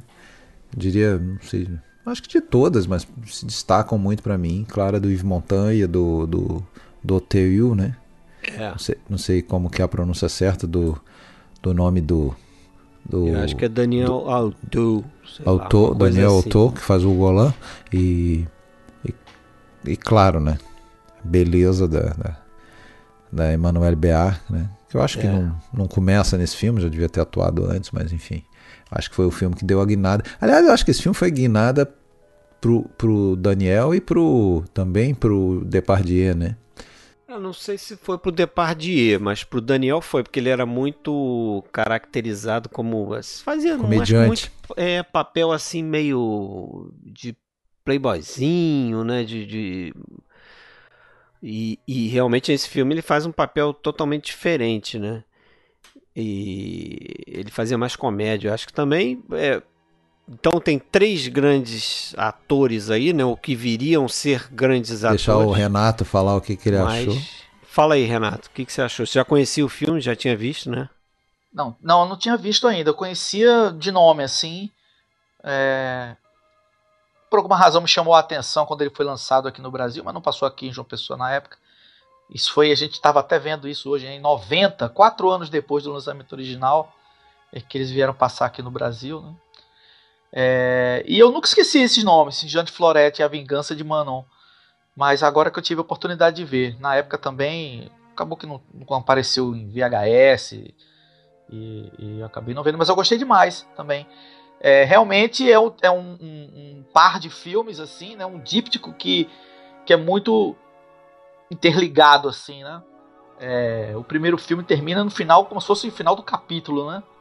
É impossível um filme terminar daquele jeito, assim, e ficar por isso mesmo, né? É, inclusive tá escrito lá, né? É, é, final do é, primeiro filme 1, né? é fim da parte 1.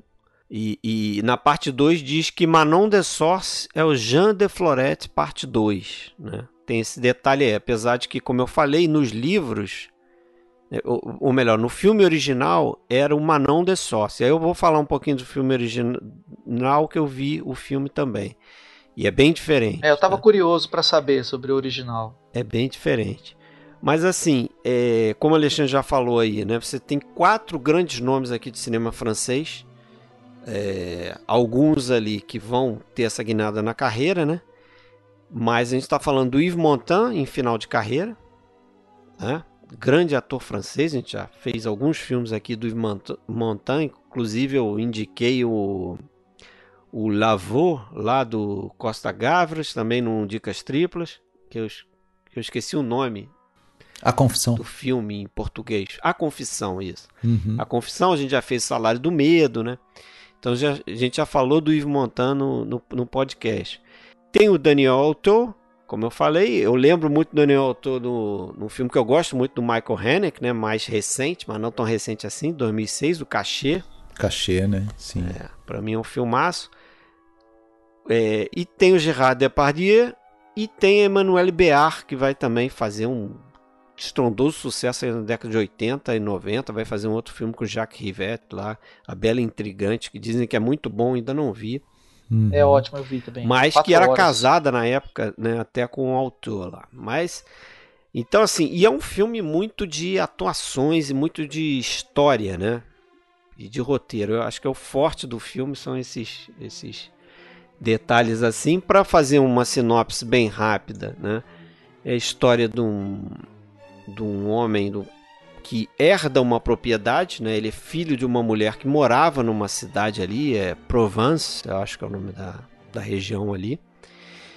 E ele herda essa propriedade, mas chegando lá, você já tem dois outros é, fazendeiros ali, um, tio e seu sobrinho. O tio é um, é um comerciante, ele é um produtor de vinhos, né? Tem uma vinícola.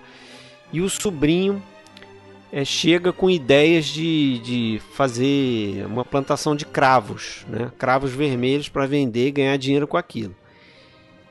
E eles estão de olho no, nessa propriedade que esse, esse rapaz herdou, que é o personagem de Gerard Depardieu, que é o Jean, e o pessoal chama ele de quando, quando sabe que ele é filho de uma Florette que morou naquela região, né? Não mora mais lá, se mudou e tal, casou e se mudou chamam ele de Jean de Florette, né? E aí esses dois fazendeiros, eles passam é, boa parte do primeiro filme, é, eles interrompem lá uma fonte que tem naquela propriedade porque eles querem que o cara se dê mal lá na empreitada dele para acabar vendendo essa fazenda para eles e eles comprarem barato e aí tirarem lá o, o tampão lá da fonte, né? fingir que descobriram que tinha uma fonte lá e tal. E, e assim o filme se desenrola, né? Esse primeiro, primeira parte desse grande filme de, de duas partes. Na segunda parte, o nome brasileiro já entrega, né? A Vingança de Manon. Eu acho até que o título brasileiro ele perde esse detalhe legal que no, o primeiro filme é o Jean da Florette, né? E o segundo filme é a Manon das Fontes, né? Então é assim que se caracteriza esses, esses dois personagens, né? Porque no segundo filme, apesar do filme ter uma presença muito grande do personagem do Yves Montand e do Galinette, né? O, o Golan, que é o personagem do Daniel Autor, é, tem, tem essa divisão aí de protagonismo, porque no primeiro você tem o Jean, na figura do Depardieu e no segundo filme você tem a Manon na fi figura da Emmanuelle Béard. Então, o que segundo é a filme filha do Jean. É, é a, que é a filha do Jean, justamente, né? No primeiro filme ela é uma menina, uma menininha. No segundo, ela já 20 anos depois, eu acho, ela já está mais crescida. Já é uma mulher feita e tal.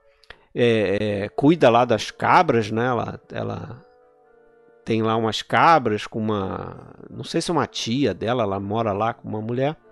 Sobrevive com aquilo ali. Mas ela acaba fazendo algumas coisas para se vingar, né? E aí depois a gente pode comentar mais sobre isso. E, e... só que o filme é muito ancorado também no personagem do Yves Montand. E aí eu não sei se vocês pesquisaram sobre essa questão dos filmes do Panhol, que é interessante contar um pouco dessa origem dessa história, porque os filmes do Panhol eles são bem diferentes. Porque, primeiro, eu não gostei muito dos filmes tá, do Panhol. São é outro tipo de cinema assim. O negócio é muito carregado no diálogo assim. Praticamente não tem um plano que não tem alguém explicando alguma coisa que aconteceu no passado, entendeu? É muita gente sentada em mesa falando sobre o passado Uh, pra você ter uma ideia, quase tudo que a gente vê no primeiro filme, ele é contado por personagens nesse filme de 52 do, do Panhol. Que se é, chamou... isso que eu ia perguntar. Quer dizer, o, o esse Manon de Sauce de 52 é realmente o segundo filme, né? É, como se fosse. Basicamente. É, é basicamente o segundo filme, né? E aí ele, ele acabou sendo dividido em duas partes também. Lá, ah, mas foi? acho que. É, uma questão mercadológica, acho que eles dividiram em duas partes. Você forneceu o filme pra gente, eu, eu cheguei a começar a ver, eu não consegui ver todo também. Eu confesso a você que eu não, não, gosto, não curti muito. Eu, aquela é, coisa é da mesa, é, ele é chato, né? Ele é, é aquela coisa da, da hiperexposição da primeira parte da história que é toda contada ali, né? Isso. É, é enfim, eu acho que é outra proposta também, tal como aquele lance que eu falei do, do Honey lá. Pode até ser um bom filme por si, mas é, é, outro filme. E se você está vendo ele para buscar uma conexão com o filme principal, não. Não, não tem nesse sentido, é. né? Acho que é muito assim. É, eu assim acho que, que mostra que realmente o primeiro filme era necessário, né? Uhum, sim. É, mas é. assim, o primeiro filme, defendendo um pouco ele, eu acho que ele tem muito a característica do panhol. Eu não vi nada do panhol fora esses filmes, mas eu cheguei a começar a ver um pouco o, aquele Mariu, que é um livro dele que foi filmado pelo Alexander Korda. E também é muito assim, eu acho que o negócio do panhol, sem conhecer muito a fundo ele, posso estar falando besteira, mas acho que é muito questão do diálogo, né, as peculiaridades do, do diálogo francês, assim, a forma como ele brinca com o diálogo, e, as caricaturas também que ele faz das pessoas e tal. Mas nesse filme tem muito isso, muita gente falando, falando, falando. Só que o que, que acontece? Depois que o Panhol fez esses filmes, e aí o, o, esse primeiro filme dele, que teria quatro horas, foi dividido em Manon de Sorces e O Golan, que seria o nome da segunda parte. Ele pegou e quando ele escreveu os livros, aí ele escreveu mesmo um livro chamado Jean de Florette e um livro chamado Manon de Sorces. Que aí ele contou, nesse primeiro livro, ele contou a história do Jean de Florette, como a gente vê no filme do Berry porque o Berry ele disse que fez um esforço muito grande para trazer os livros do Panhol, não os filmes do Panhol, mas os livros do Panhol para o filme dele de 86. Né? Então ele filmou bastante, foi fiel ao, ao, livro do Panhol. E aí o livro do Panhol me parece que é um, um, um produto melhor do que foi o, o, filme original do Panhol, entendeu? Acho que ele melhorou o, a história, né? Porque aí ele contou, porque realmente o filme não faz muito sentido é, a vingança da Manon se você não viu o que aconteceu com o pai dela no primeiro filme, né? E a gente sem entrar muito nos spoilers, mas você sai do primeiro filme, eu saí da primeira vez que eu vi, tendo essa coisa de, porra, esse cara tem que ser vingado, porque o que fizeram com ele, né? E aí tem um negócio legal que eu acho que o, tem muito de tragédia grega nessa história, né?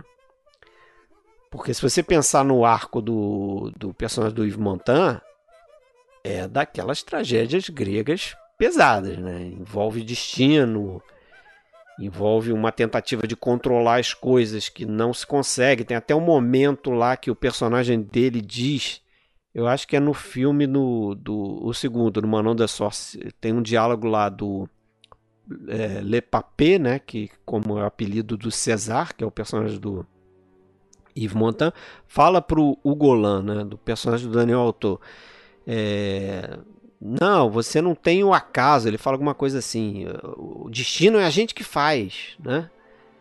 As coisas não acontecem por acaso, a gente controla o destino. E no primeiro filme foi isso mesmo, né?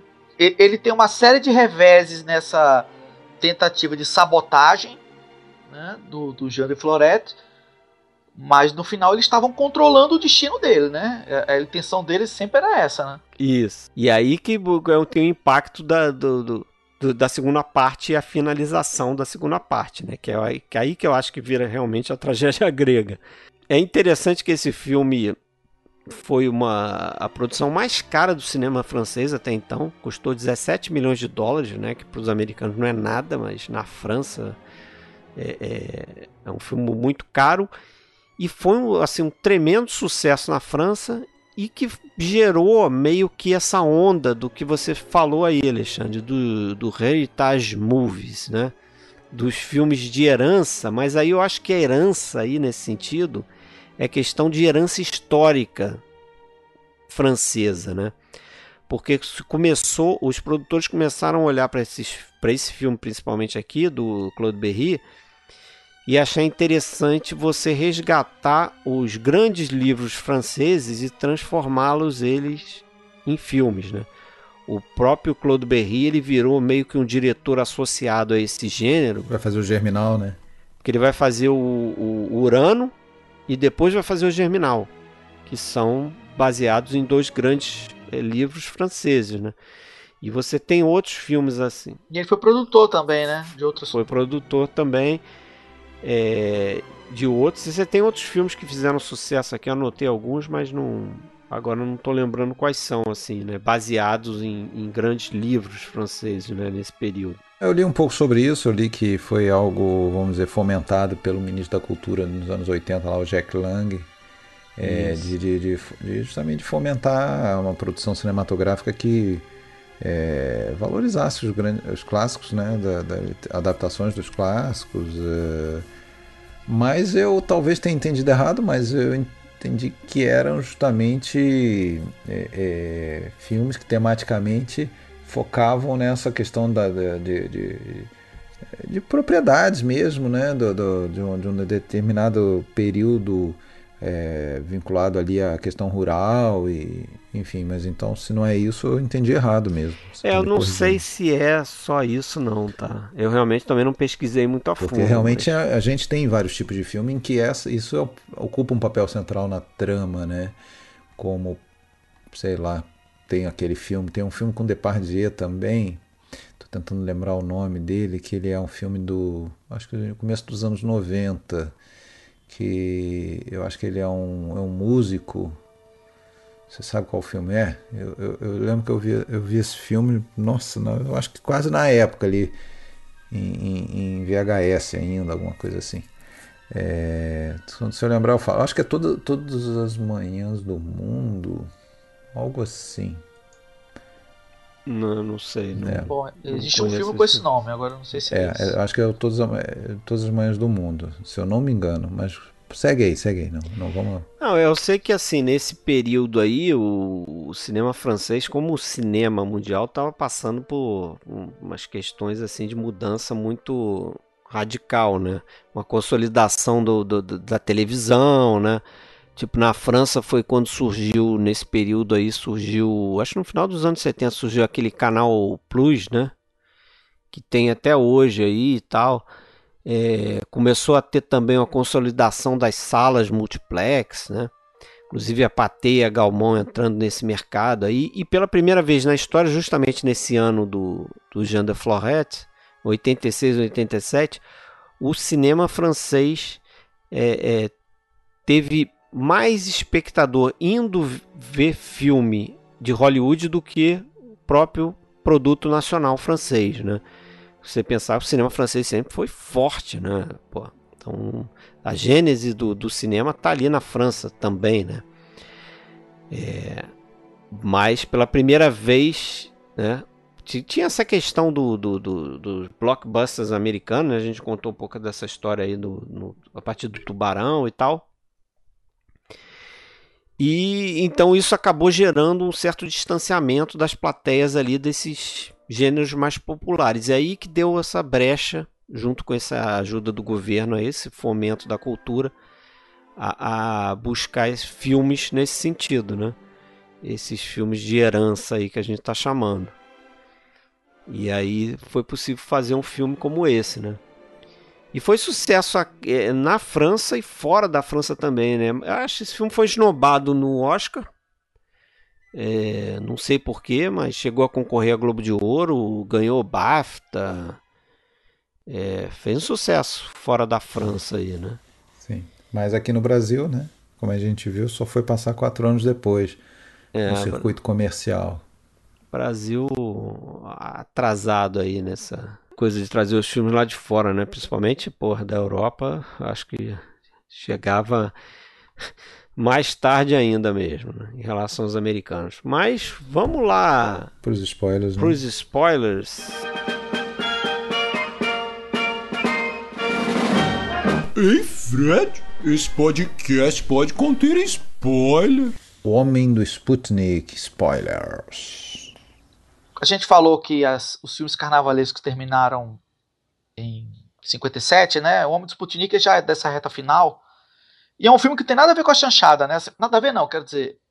É, a, a, o clássico que a gente imagina da chanchada não tem Grande Otelo, não tem Eliana, não tem romance, né? Porque não o casalzinho. José Goy. Não tem José Goy. O casalzinho já tá ali resolvido e não, não tem problemas ali entre o Nelson e a Dorinha, né? E, bom, é, eu vou dizer como foi que foi criada a história do Mundo Sputnik, que tem a ver com o spoiler, né? O Cajado Filho, que foi o autor do argumento e era cenógrafo também, estava escolhendo umas. É... Vou entregar logo o spoiler, tá? É, para entregar mesmo. Foi, ele tava, chamou o Carlos Manga para ver uns cenários de uns filmes onde podiam fazer. Aí parou ali na frente de um, lugar que tinha um, uma, um para-raios assim, a roda dos ventos, e disse assim: Olha, o que, é que você tá vendo ali? Aí o Manga fez: Não, tô vendo uma roda dos ventos. Para que serve para os pontos cardeais, né? Norte, sul, leste, oeste e tal.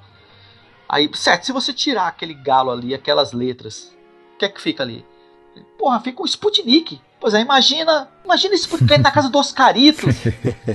e começa daí a história, né? Assim, é. a história do filme começa daí, né?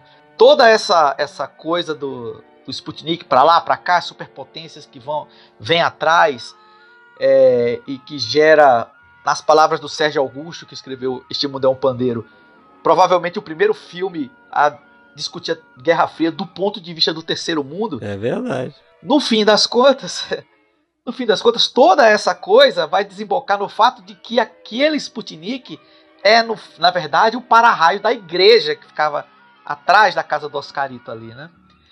É. E que caiu e perdeu lá as letras e o galo de cima, né?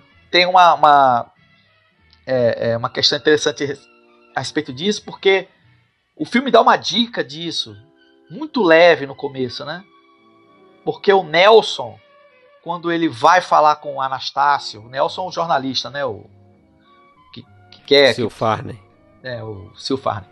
Quando ele vai falar com o Anastácio e o Anastácio leva ele na casa dele, é, o Nelson olha para a igreja, né? E é um plano meio perdido no meio da história, assim. Aparece o Nelson olhando, aparece a igreja, ele faz uma cara assim de sorrisinho assim e disse: Não, Anastácio, confia em mim, esconda, não mostra a ninguém.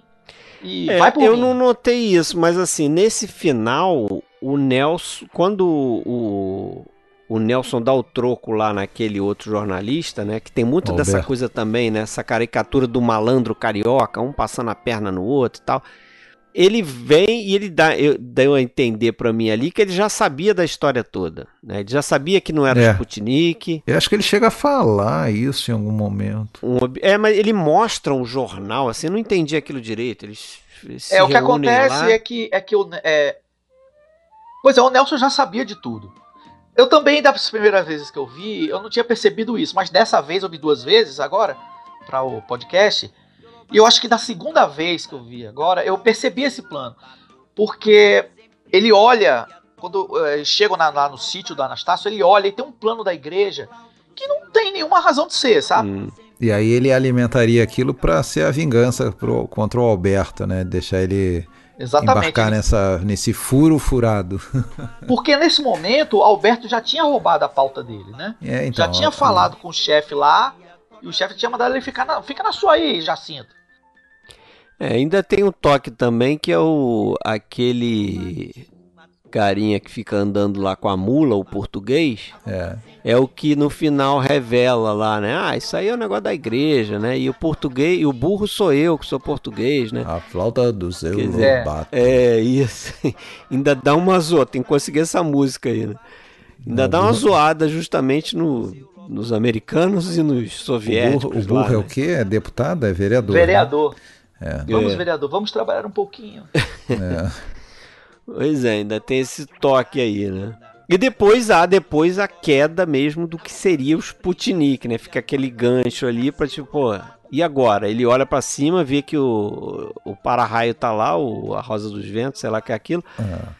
Tá lá em cima na igreja, então não foi aquilo que caiu de novo. E tem um objeto igual ao Sputnik de novo lá no, galinheiro. O, o, o Sputnik, o falso Sputnik do filme, ou o próprio Sputnik conceitualmente é o grande MacGuffin, né? Um grande é. exemplo, assim, porque pouco importa até se é o verdadeiro ou não, o que importa é tudo que acontece, tudo, tudo que é exposto ali, toda a babacada daqueles franceses, daqueles americanos, daqueles russos, né? e toda a, a, a divergência de, de, de, objetivos do casal, né? A ascensão social que ela quer, e ele só quer o que mesmo? Ele quer um Comprar um galinheiro maior? Ele quer uma, uma chocadeira. Uma chocadeira. E consertar o galinheiro, né? tá certo. É isso. Mas vejam, vejam, vejam, percam preconceito com o cinema nacional, especificamente com as chanchadas e com os filmes não chanchada da Atlântida. É o nosso cinema, né? É. Também chamar a atenção para é, é, essa questão visual do filme, porque ele é muito mais requintado do que os filmes da Atlântida costumavam ser, né? O manga tinha visto o Cidadão Kane antes de filmar o Homem do Sputnik. E a influência tá ali muito clara, né? O começo e o final meio formando um círculo, né? Na placa. É o Rosebud do, do, do Anastácia ou o Sputnik? É, e a, a placa do, do No, Trespassing do Cidadão Kane ali é o Vende-se Ovos, né? do Anastácia. É. E tem muitos planos mas, assim. Mas que... tem, é, tem sim. O início me lembrou isso mesmo, cara. A câmera vai entrando dentro da casa, né? Abre isso, a janela. A câmera assim. entrando pela janela, o, a tempestade lá fora. Me lembrou, me lembrou. É. Deu para ver que ele copiou dali, que ele se inspirou, né? Claro que não. não... O do Cidadão Kane é uma coisa muito mais bem feita, muito mais complexa e tal. Né? Mas Faltou o manga parece que ele, ele, ele. O tempo inteiro ele, ele procurou como é que eu faço essa cena ficar mais interessante, né? Você falou, por exemplo, a cena da praia. No final dali, quando ele sai no carro, o carro passa por cima da câmera, né? Assim, a câmera no chão e o carro por cima. Era então, o Greg várias... Toland que estava enterrado na, na areia. É. Isso aí. Mas vamos é. lá então pro Hanyo, spoilers. Spoilers do Hanyo, pô, e como tem spoilers, né? Então já vamos direto para o ponto principal aí que vai ser dessa coisa, que é, é quando termina o filme, depois de toda a tragédia consumada, qual é, qual é essa tragédia? Vamos lá, o filho morre, né? Acreditando ter sido envenenado pela, pela empregada, ele cai da escada. Ele cai é? da escada e morre. E a reação da família à morte dele é um negócio estranho ficam é. tranquilíssimos, assim. Não, o mais importante é manter a aparência. Não podemos divulgar pois é. Aí deixa eu pegar o gancho para falar uma coisa. Você me perguntou o que, eu achei do filme, tá? Hum. Até esses momentos aí eu tava achando uma merda o filme. Eu realmente tava achando uma merda no sentido assim, cara, que porra de roteiro é esse? Né? Ah, então, então, cara, você me surpreendeu, que eu achei que era o contrário. Achei que você estava gostando e deixou de gostar. Não. que bom. Eu tava assim pensando assim, porra, que que o Alexandre indicou esse filme? Uma porrada de coisa, uma porrada de coisa forçada. O, o próprio é, toda essa questão da família, né? Todo mundo é, a família lá, estranha. Beije, de forma muito estranha, lá beijar o pé da empregada, praticamente. Não, não, a gente não pode falar aqui, é, você vai perder é. seu emprego lá é, fora, deixa ela lá. Mão, faz o que você não quiser. Não sei o que, nosso filho morreu, mas que se dane, né? Vamos ficar com a imagem aqui, não pode mostrar o que aconteceu lá para fora, essa sua relação com ela e tal. E as coisas acontecem muito rápidas, às vezes você fala, pô, o cara é, é, Vai é lá, entrega a, a, outra lá na fábrica porque mandou uma cartinha para ele. Daqui a pouco a empregada dá um molezinho para ele lá. Ele já tá dentro do quarto da empregada, já estão fazendo as coisas tudo. Entendeu? Você fica, porra, que roteiro forçado. Onde é que o cara quer chegar nisso? Aí quando vem aqui, aquela, é muito forçado. Aquela virada de, de aquela quebra de quarta parede lá, né? Porque aí a gente descobre não, Bom, deixa, deixa aí você contar. contar. É, não, deixa eu, depois a gente volta spoiler. nisso. Depois eu volto. Não, depois eu volto nisso. Mas antes, teve um grande momento de guinada que a empregada entra na casa e começa a dominar. Na verdade, na entrada dela, a gente já vê que ela é uma pessoa diferente, uma pessoa que Estranho, tem um caráter estranho quando ela pega o rato, quando ela, enfim, começa a olhar estranho para aquele veneno, para, é, você sabe um que ela vai fazer uma obsessi é, um uma... ser obsessivo e tem todo esse embate mesmo entre a um espírito obsessor entre a patroa, entre a patroa e ela que vai dominando cada vez mais. O garoto morre, uh, ela trata mal a filha, ela ameaça uma hora envenenar a filha também. O uh, que mais que acontece? Ah, e o, e o, grande, o grande lance é quando a patroa, sabendo que ela. É, bom, ela teve um, uma, uma relação ali com, com o patrão, né? É, que sucumbiu, vamos dizer, é, vai lá implorar para ela. Em, em tese, na, na, na, desculpa dele, é que ele estava abalado com o suicídio da, é, da empregada nossa, que tinha que sido demitida. Boa, hein? É, que aliás tem aquele, aquele, aqueles poucos cortes, aquele momento em que ele vai ao, à cidade lá da, ao, ao enterro da empregada. Aliás, eu não, porra, ele é o acusado de ser o responsável por aquilo ali, né? Para que, que ele vai fazer lá? Claro que ele vai ser atacado pela mãe da, da falecida, como é e tal. Enfim e ele daí sucumbe. Tem a relação e aquela, aquela cena em que acontece o negócio, eu acho muito, muito bem feita, aquela coisa do. Antes do raio, né? O raio no, no transformador ali eu acho desnecessário, mas o momento em que ela fica de costas, né? Tá de frente para a câmera, é, aquela é uma de das costas para ele. Do filme. A gente vê o olhar dela, o olhar de quem tá armando, né? E ele não tá vendo esse olhar. Ele, ele chega por trás, ele coloca, ela baixa a, a, a blusa, ela coloca a mão, ela prende, sobe no coisa, abraça ele, aí a gente vê aquele plano, né? Que só vê as costas dele, a mão. E ela está consumado, os dedos é, ali, dali tá, tá consumado, ali, tá, tá preso, é, tá preso. Depois, quando a mulher fica sabendo que ele está grávida, primeiro aquela reação de raiva e depois aquela reação de não. Sempre essa, né? Temos que abafar, isso não pode vir à tona. Ele vai perder o emprego na fábrica, vai ser um escândalo, enfim. É, é, o filho morto ali do lado e ela pensando nisso, né? É, e a mulher e a, e a, empregada começa toda uma dominação em cima daquela família, né, causa o terror literalmente, até que no final aí os dois vão fazer um pacto. É, ah, e a patroa daí pede que ela que ela aborte, né? É, a patroa um aborto se revela, violento, né?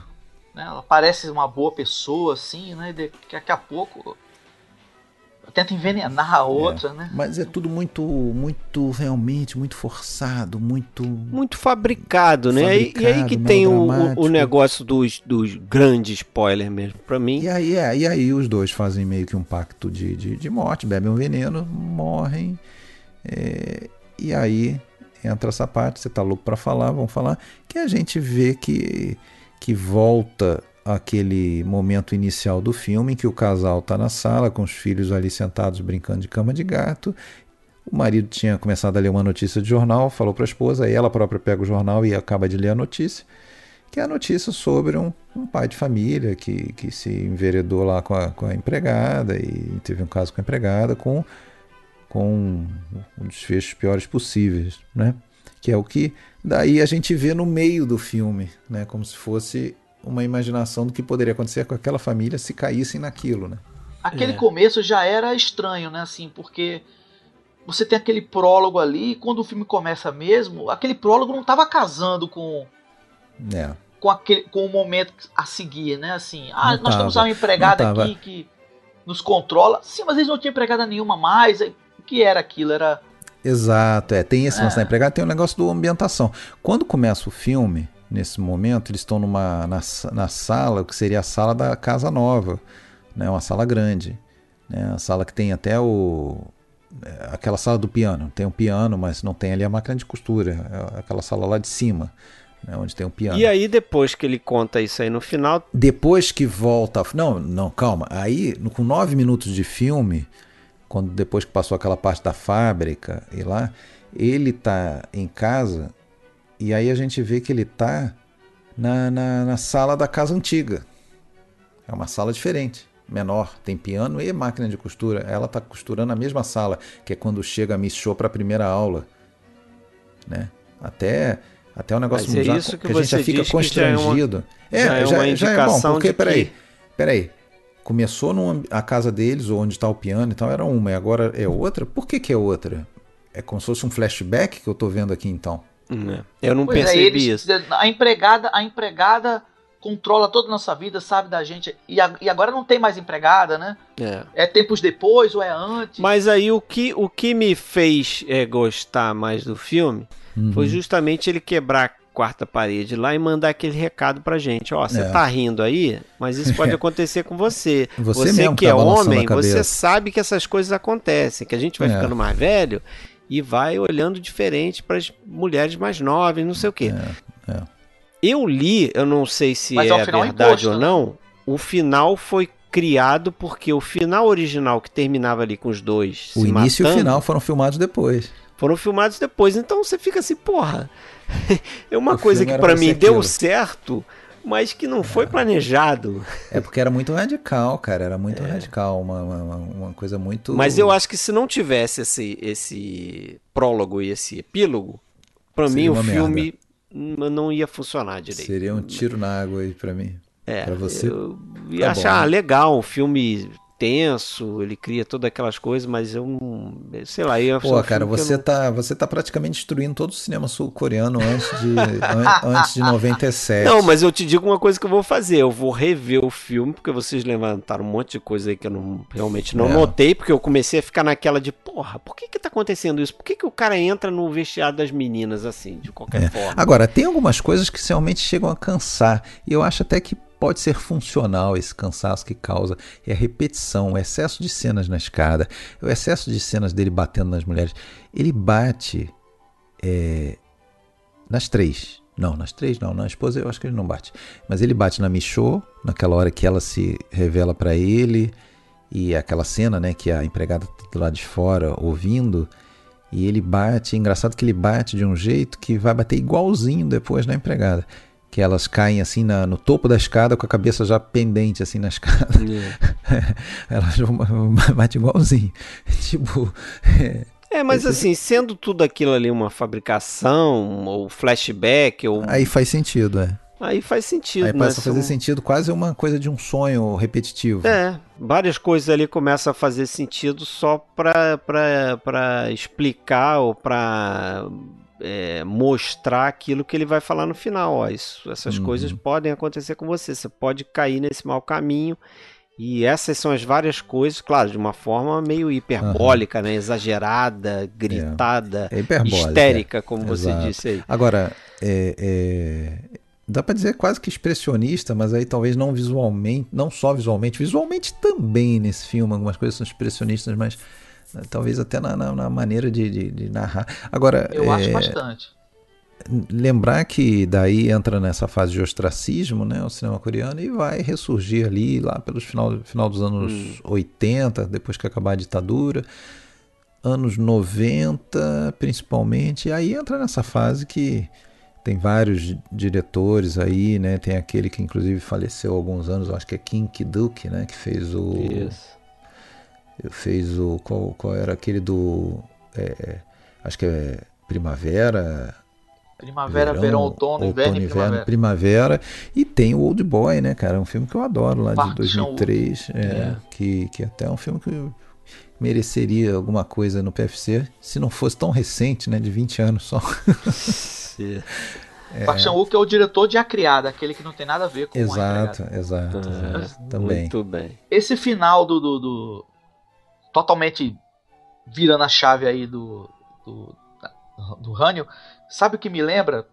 É o final de A Última Gargalhada do Murnau. Isso, isso, eu ia falar isso. Eu tinha Do mesmo jeito, falar. o cara ia terminar Quebra completamente a narrativa. na E- merda completa, né? E os produtores disseram: não, a gente quer um final feliz aí pra esse filme. Aí o cara chutou o pau da barraca também.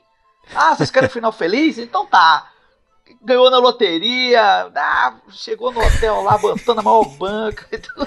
Com a É, diferença, com a que- diferença que lá não tem o início igual, né? Então foi uma É. surpresa realmente total. e a né? diferença é que aqui soou mais como uma grande piada pra mim. É, no final do filme eu ri, eu dei uma também, risada quando o cara falou aquilo, eu dei uma Foi um gargalhada. alívio, né? Foi um alívio. Eu falei, cara ah, não, se já dirige ao entendi. público rindo. Depois daquele lá. Mas vamos lá então para o final do, do meu aí, os dois finais, né? Vamos dizer assim. Porque no final do, da primeira parte, é, tem lá a morte do personagem do Jean de Florette, que também é uma mortezinha meio estranha se a gente for se tirar a noite assim para pegar no pé dos filmes. Que ele morre, ele vai explodir lá o, uma, o que ele acha que lá que tem a fonte d'água, vai criar uma fonte com uma explosão lá de dinamite. Aquilo explode, uma pedra voa no ar e tal, e ele vai. Ele corre para ver se a, se a água foi liberada, essa pedra cai na cabeça dele e o personagem do Gerard Depardieu morre na primeira parte do filme. E é uma morte importante porque depois você vai ter o grande tom da tragédia grega aí que eu falei, né? No final do primeiro filme, a gente vê a personagem da Manon, ainda criança, vendo os dois lá, o Golan e o Lepapé lá pulando lá, ah, porque descobriram água lá, fonte de água. Na verdade, eles sabiam. Eles, eles só sabiam onde estavam. cimento, né? Eles só quebraram o cimento que eles colocaram lá no início do filme, né? Mas eles fazem lá um teatrinho para fingir, tem um negocinho de um pêndulo para fingir que tá descobrindo onde tem a água e tal batem a, a, a picareta lá, né? E acabam redescobrindo a água ali, fingindo que estão descobrindo a, uma fonte novamente. E aí aquela propriedade que eles já tinham comprado passa a ter valor, né?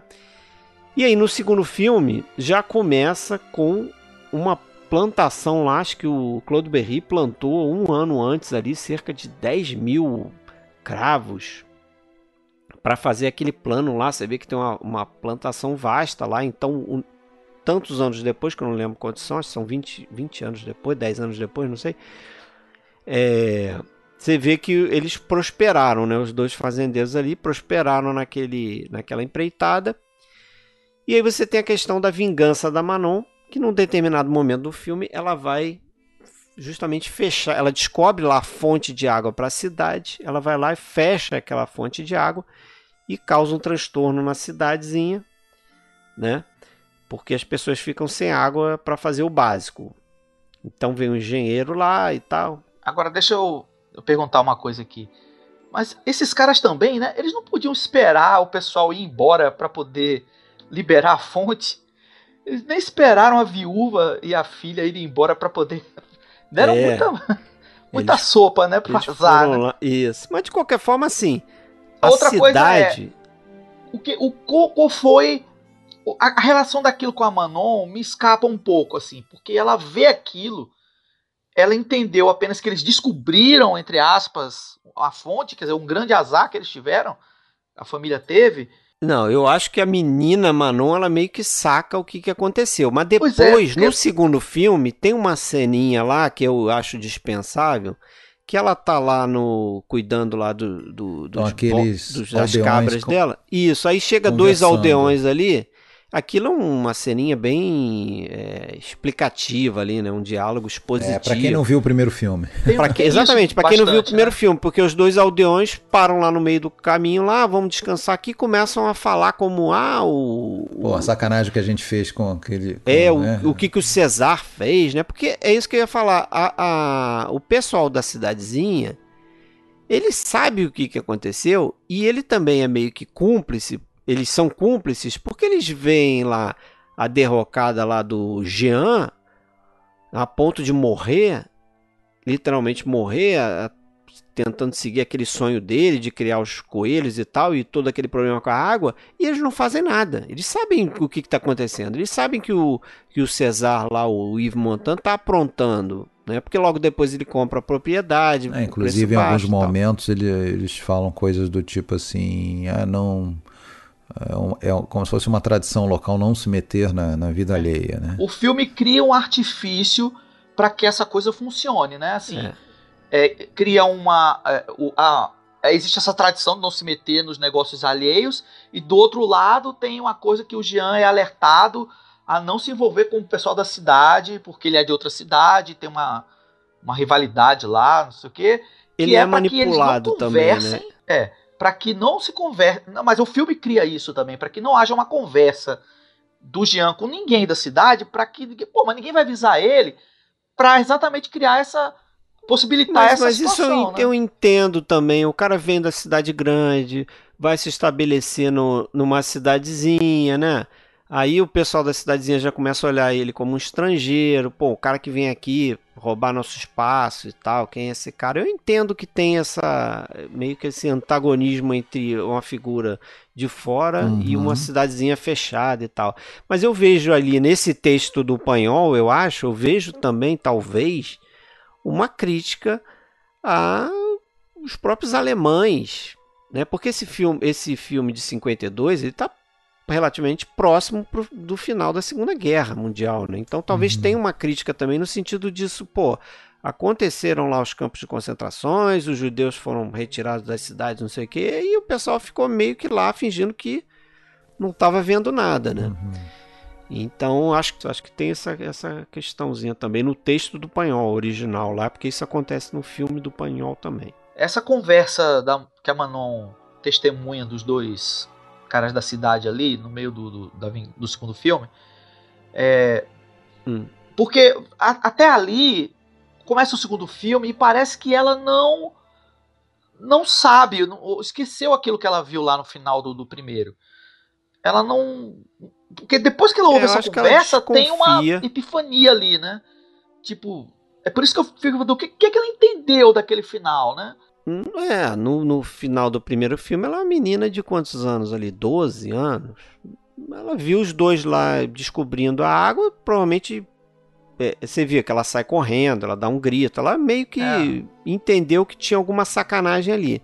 Mas eu acho que realmente a, a, vingança só acontece depois que ela descobre a fonte no segundo filme, né? Que aí realmente ela bota em execução o plano dela.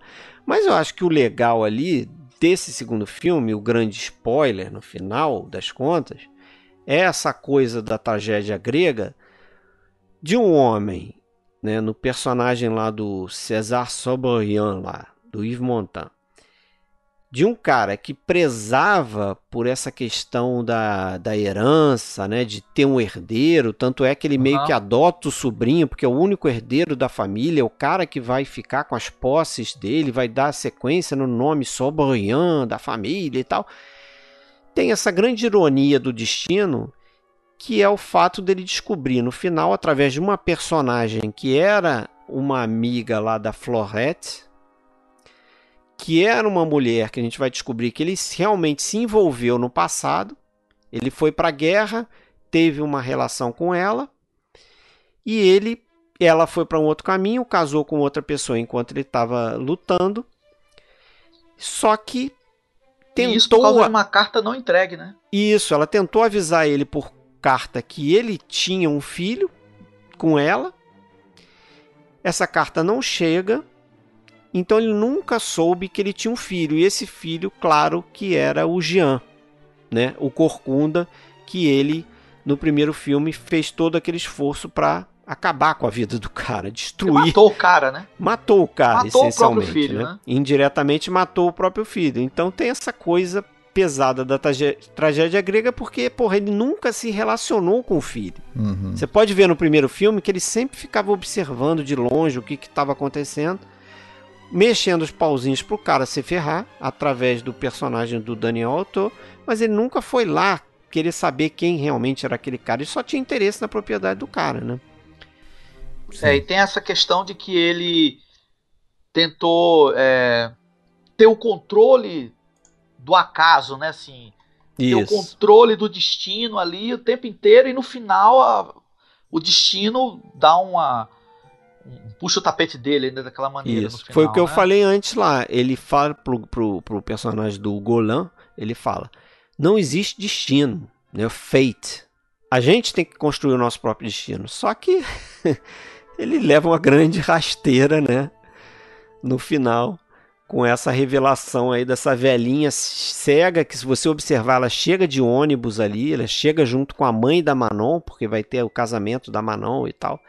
Então ela é uma mulher também que vivia naquela cidade, conhecia essa Florette e parece que depois saiu da cidade. Vocês suspeitaram desse final? Eu sim. Eu, eu confesso é. a você que, na verdade, desde o início Eu cheguei a pensar Dá pra nisso. suspeitar porque toda vez que você vê o Yves Montand falando da Florette, ele fala assim, Uhum. meio, né? Você percebe que teve alguma coisa Sim, entre é. eles. Então, Eu acho que isso fica, para mim, fica quase claro mesmo que, que ele tinha tido alguma coisa com a Florette.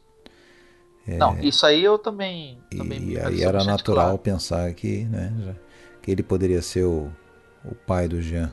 Uma coisa interessante de observar também é o Ugolin, né? Assim, que ele é jogado naquela situação de finja que é amigo dele, mas na verdade. Inclusive, ele, ele disse: você tem que ajudá-lo mesmo, né? No começo, né?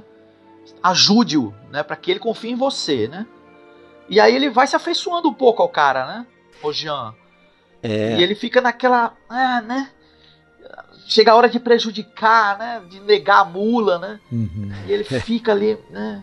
E depois ele se apaixona pela filha do cara, né? Isso. E que Então fica também aquela é, é uma tragédia pra ele, né? Que ele É. morre por conta do amor não correspondido, né? Dela ali. E tem uma, um diálogo também, uma fala do personagem do César que mostra a perversidade dele.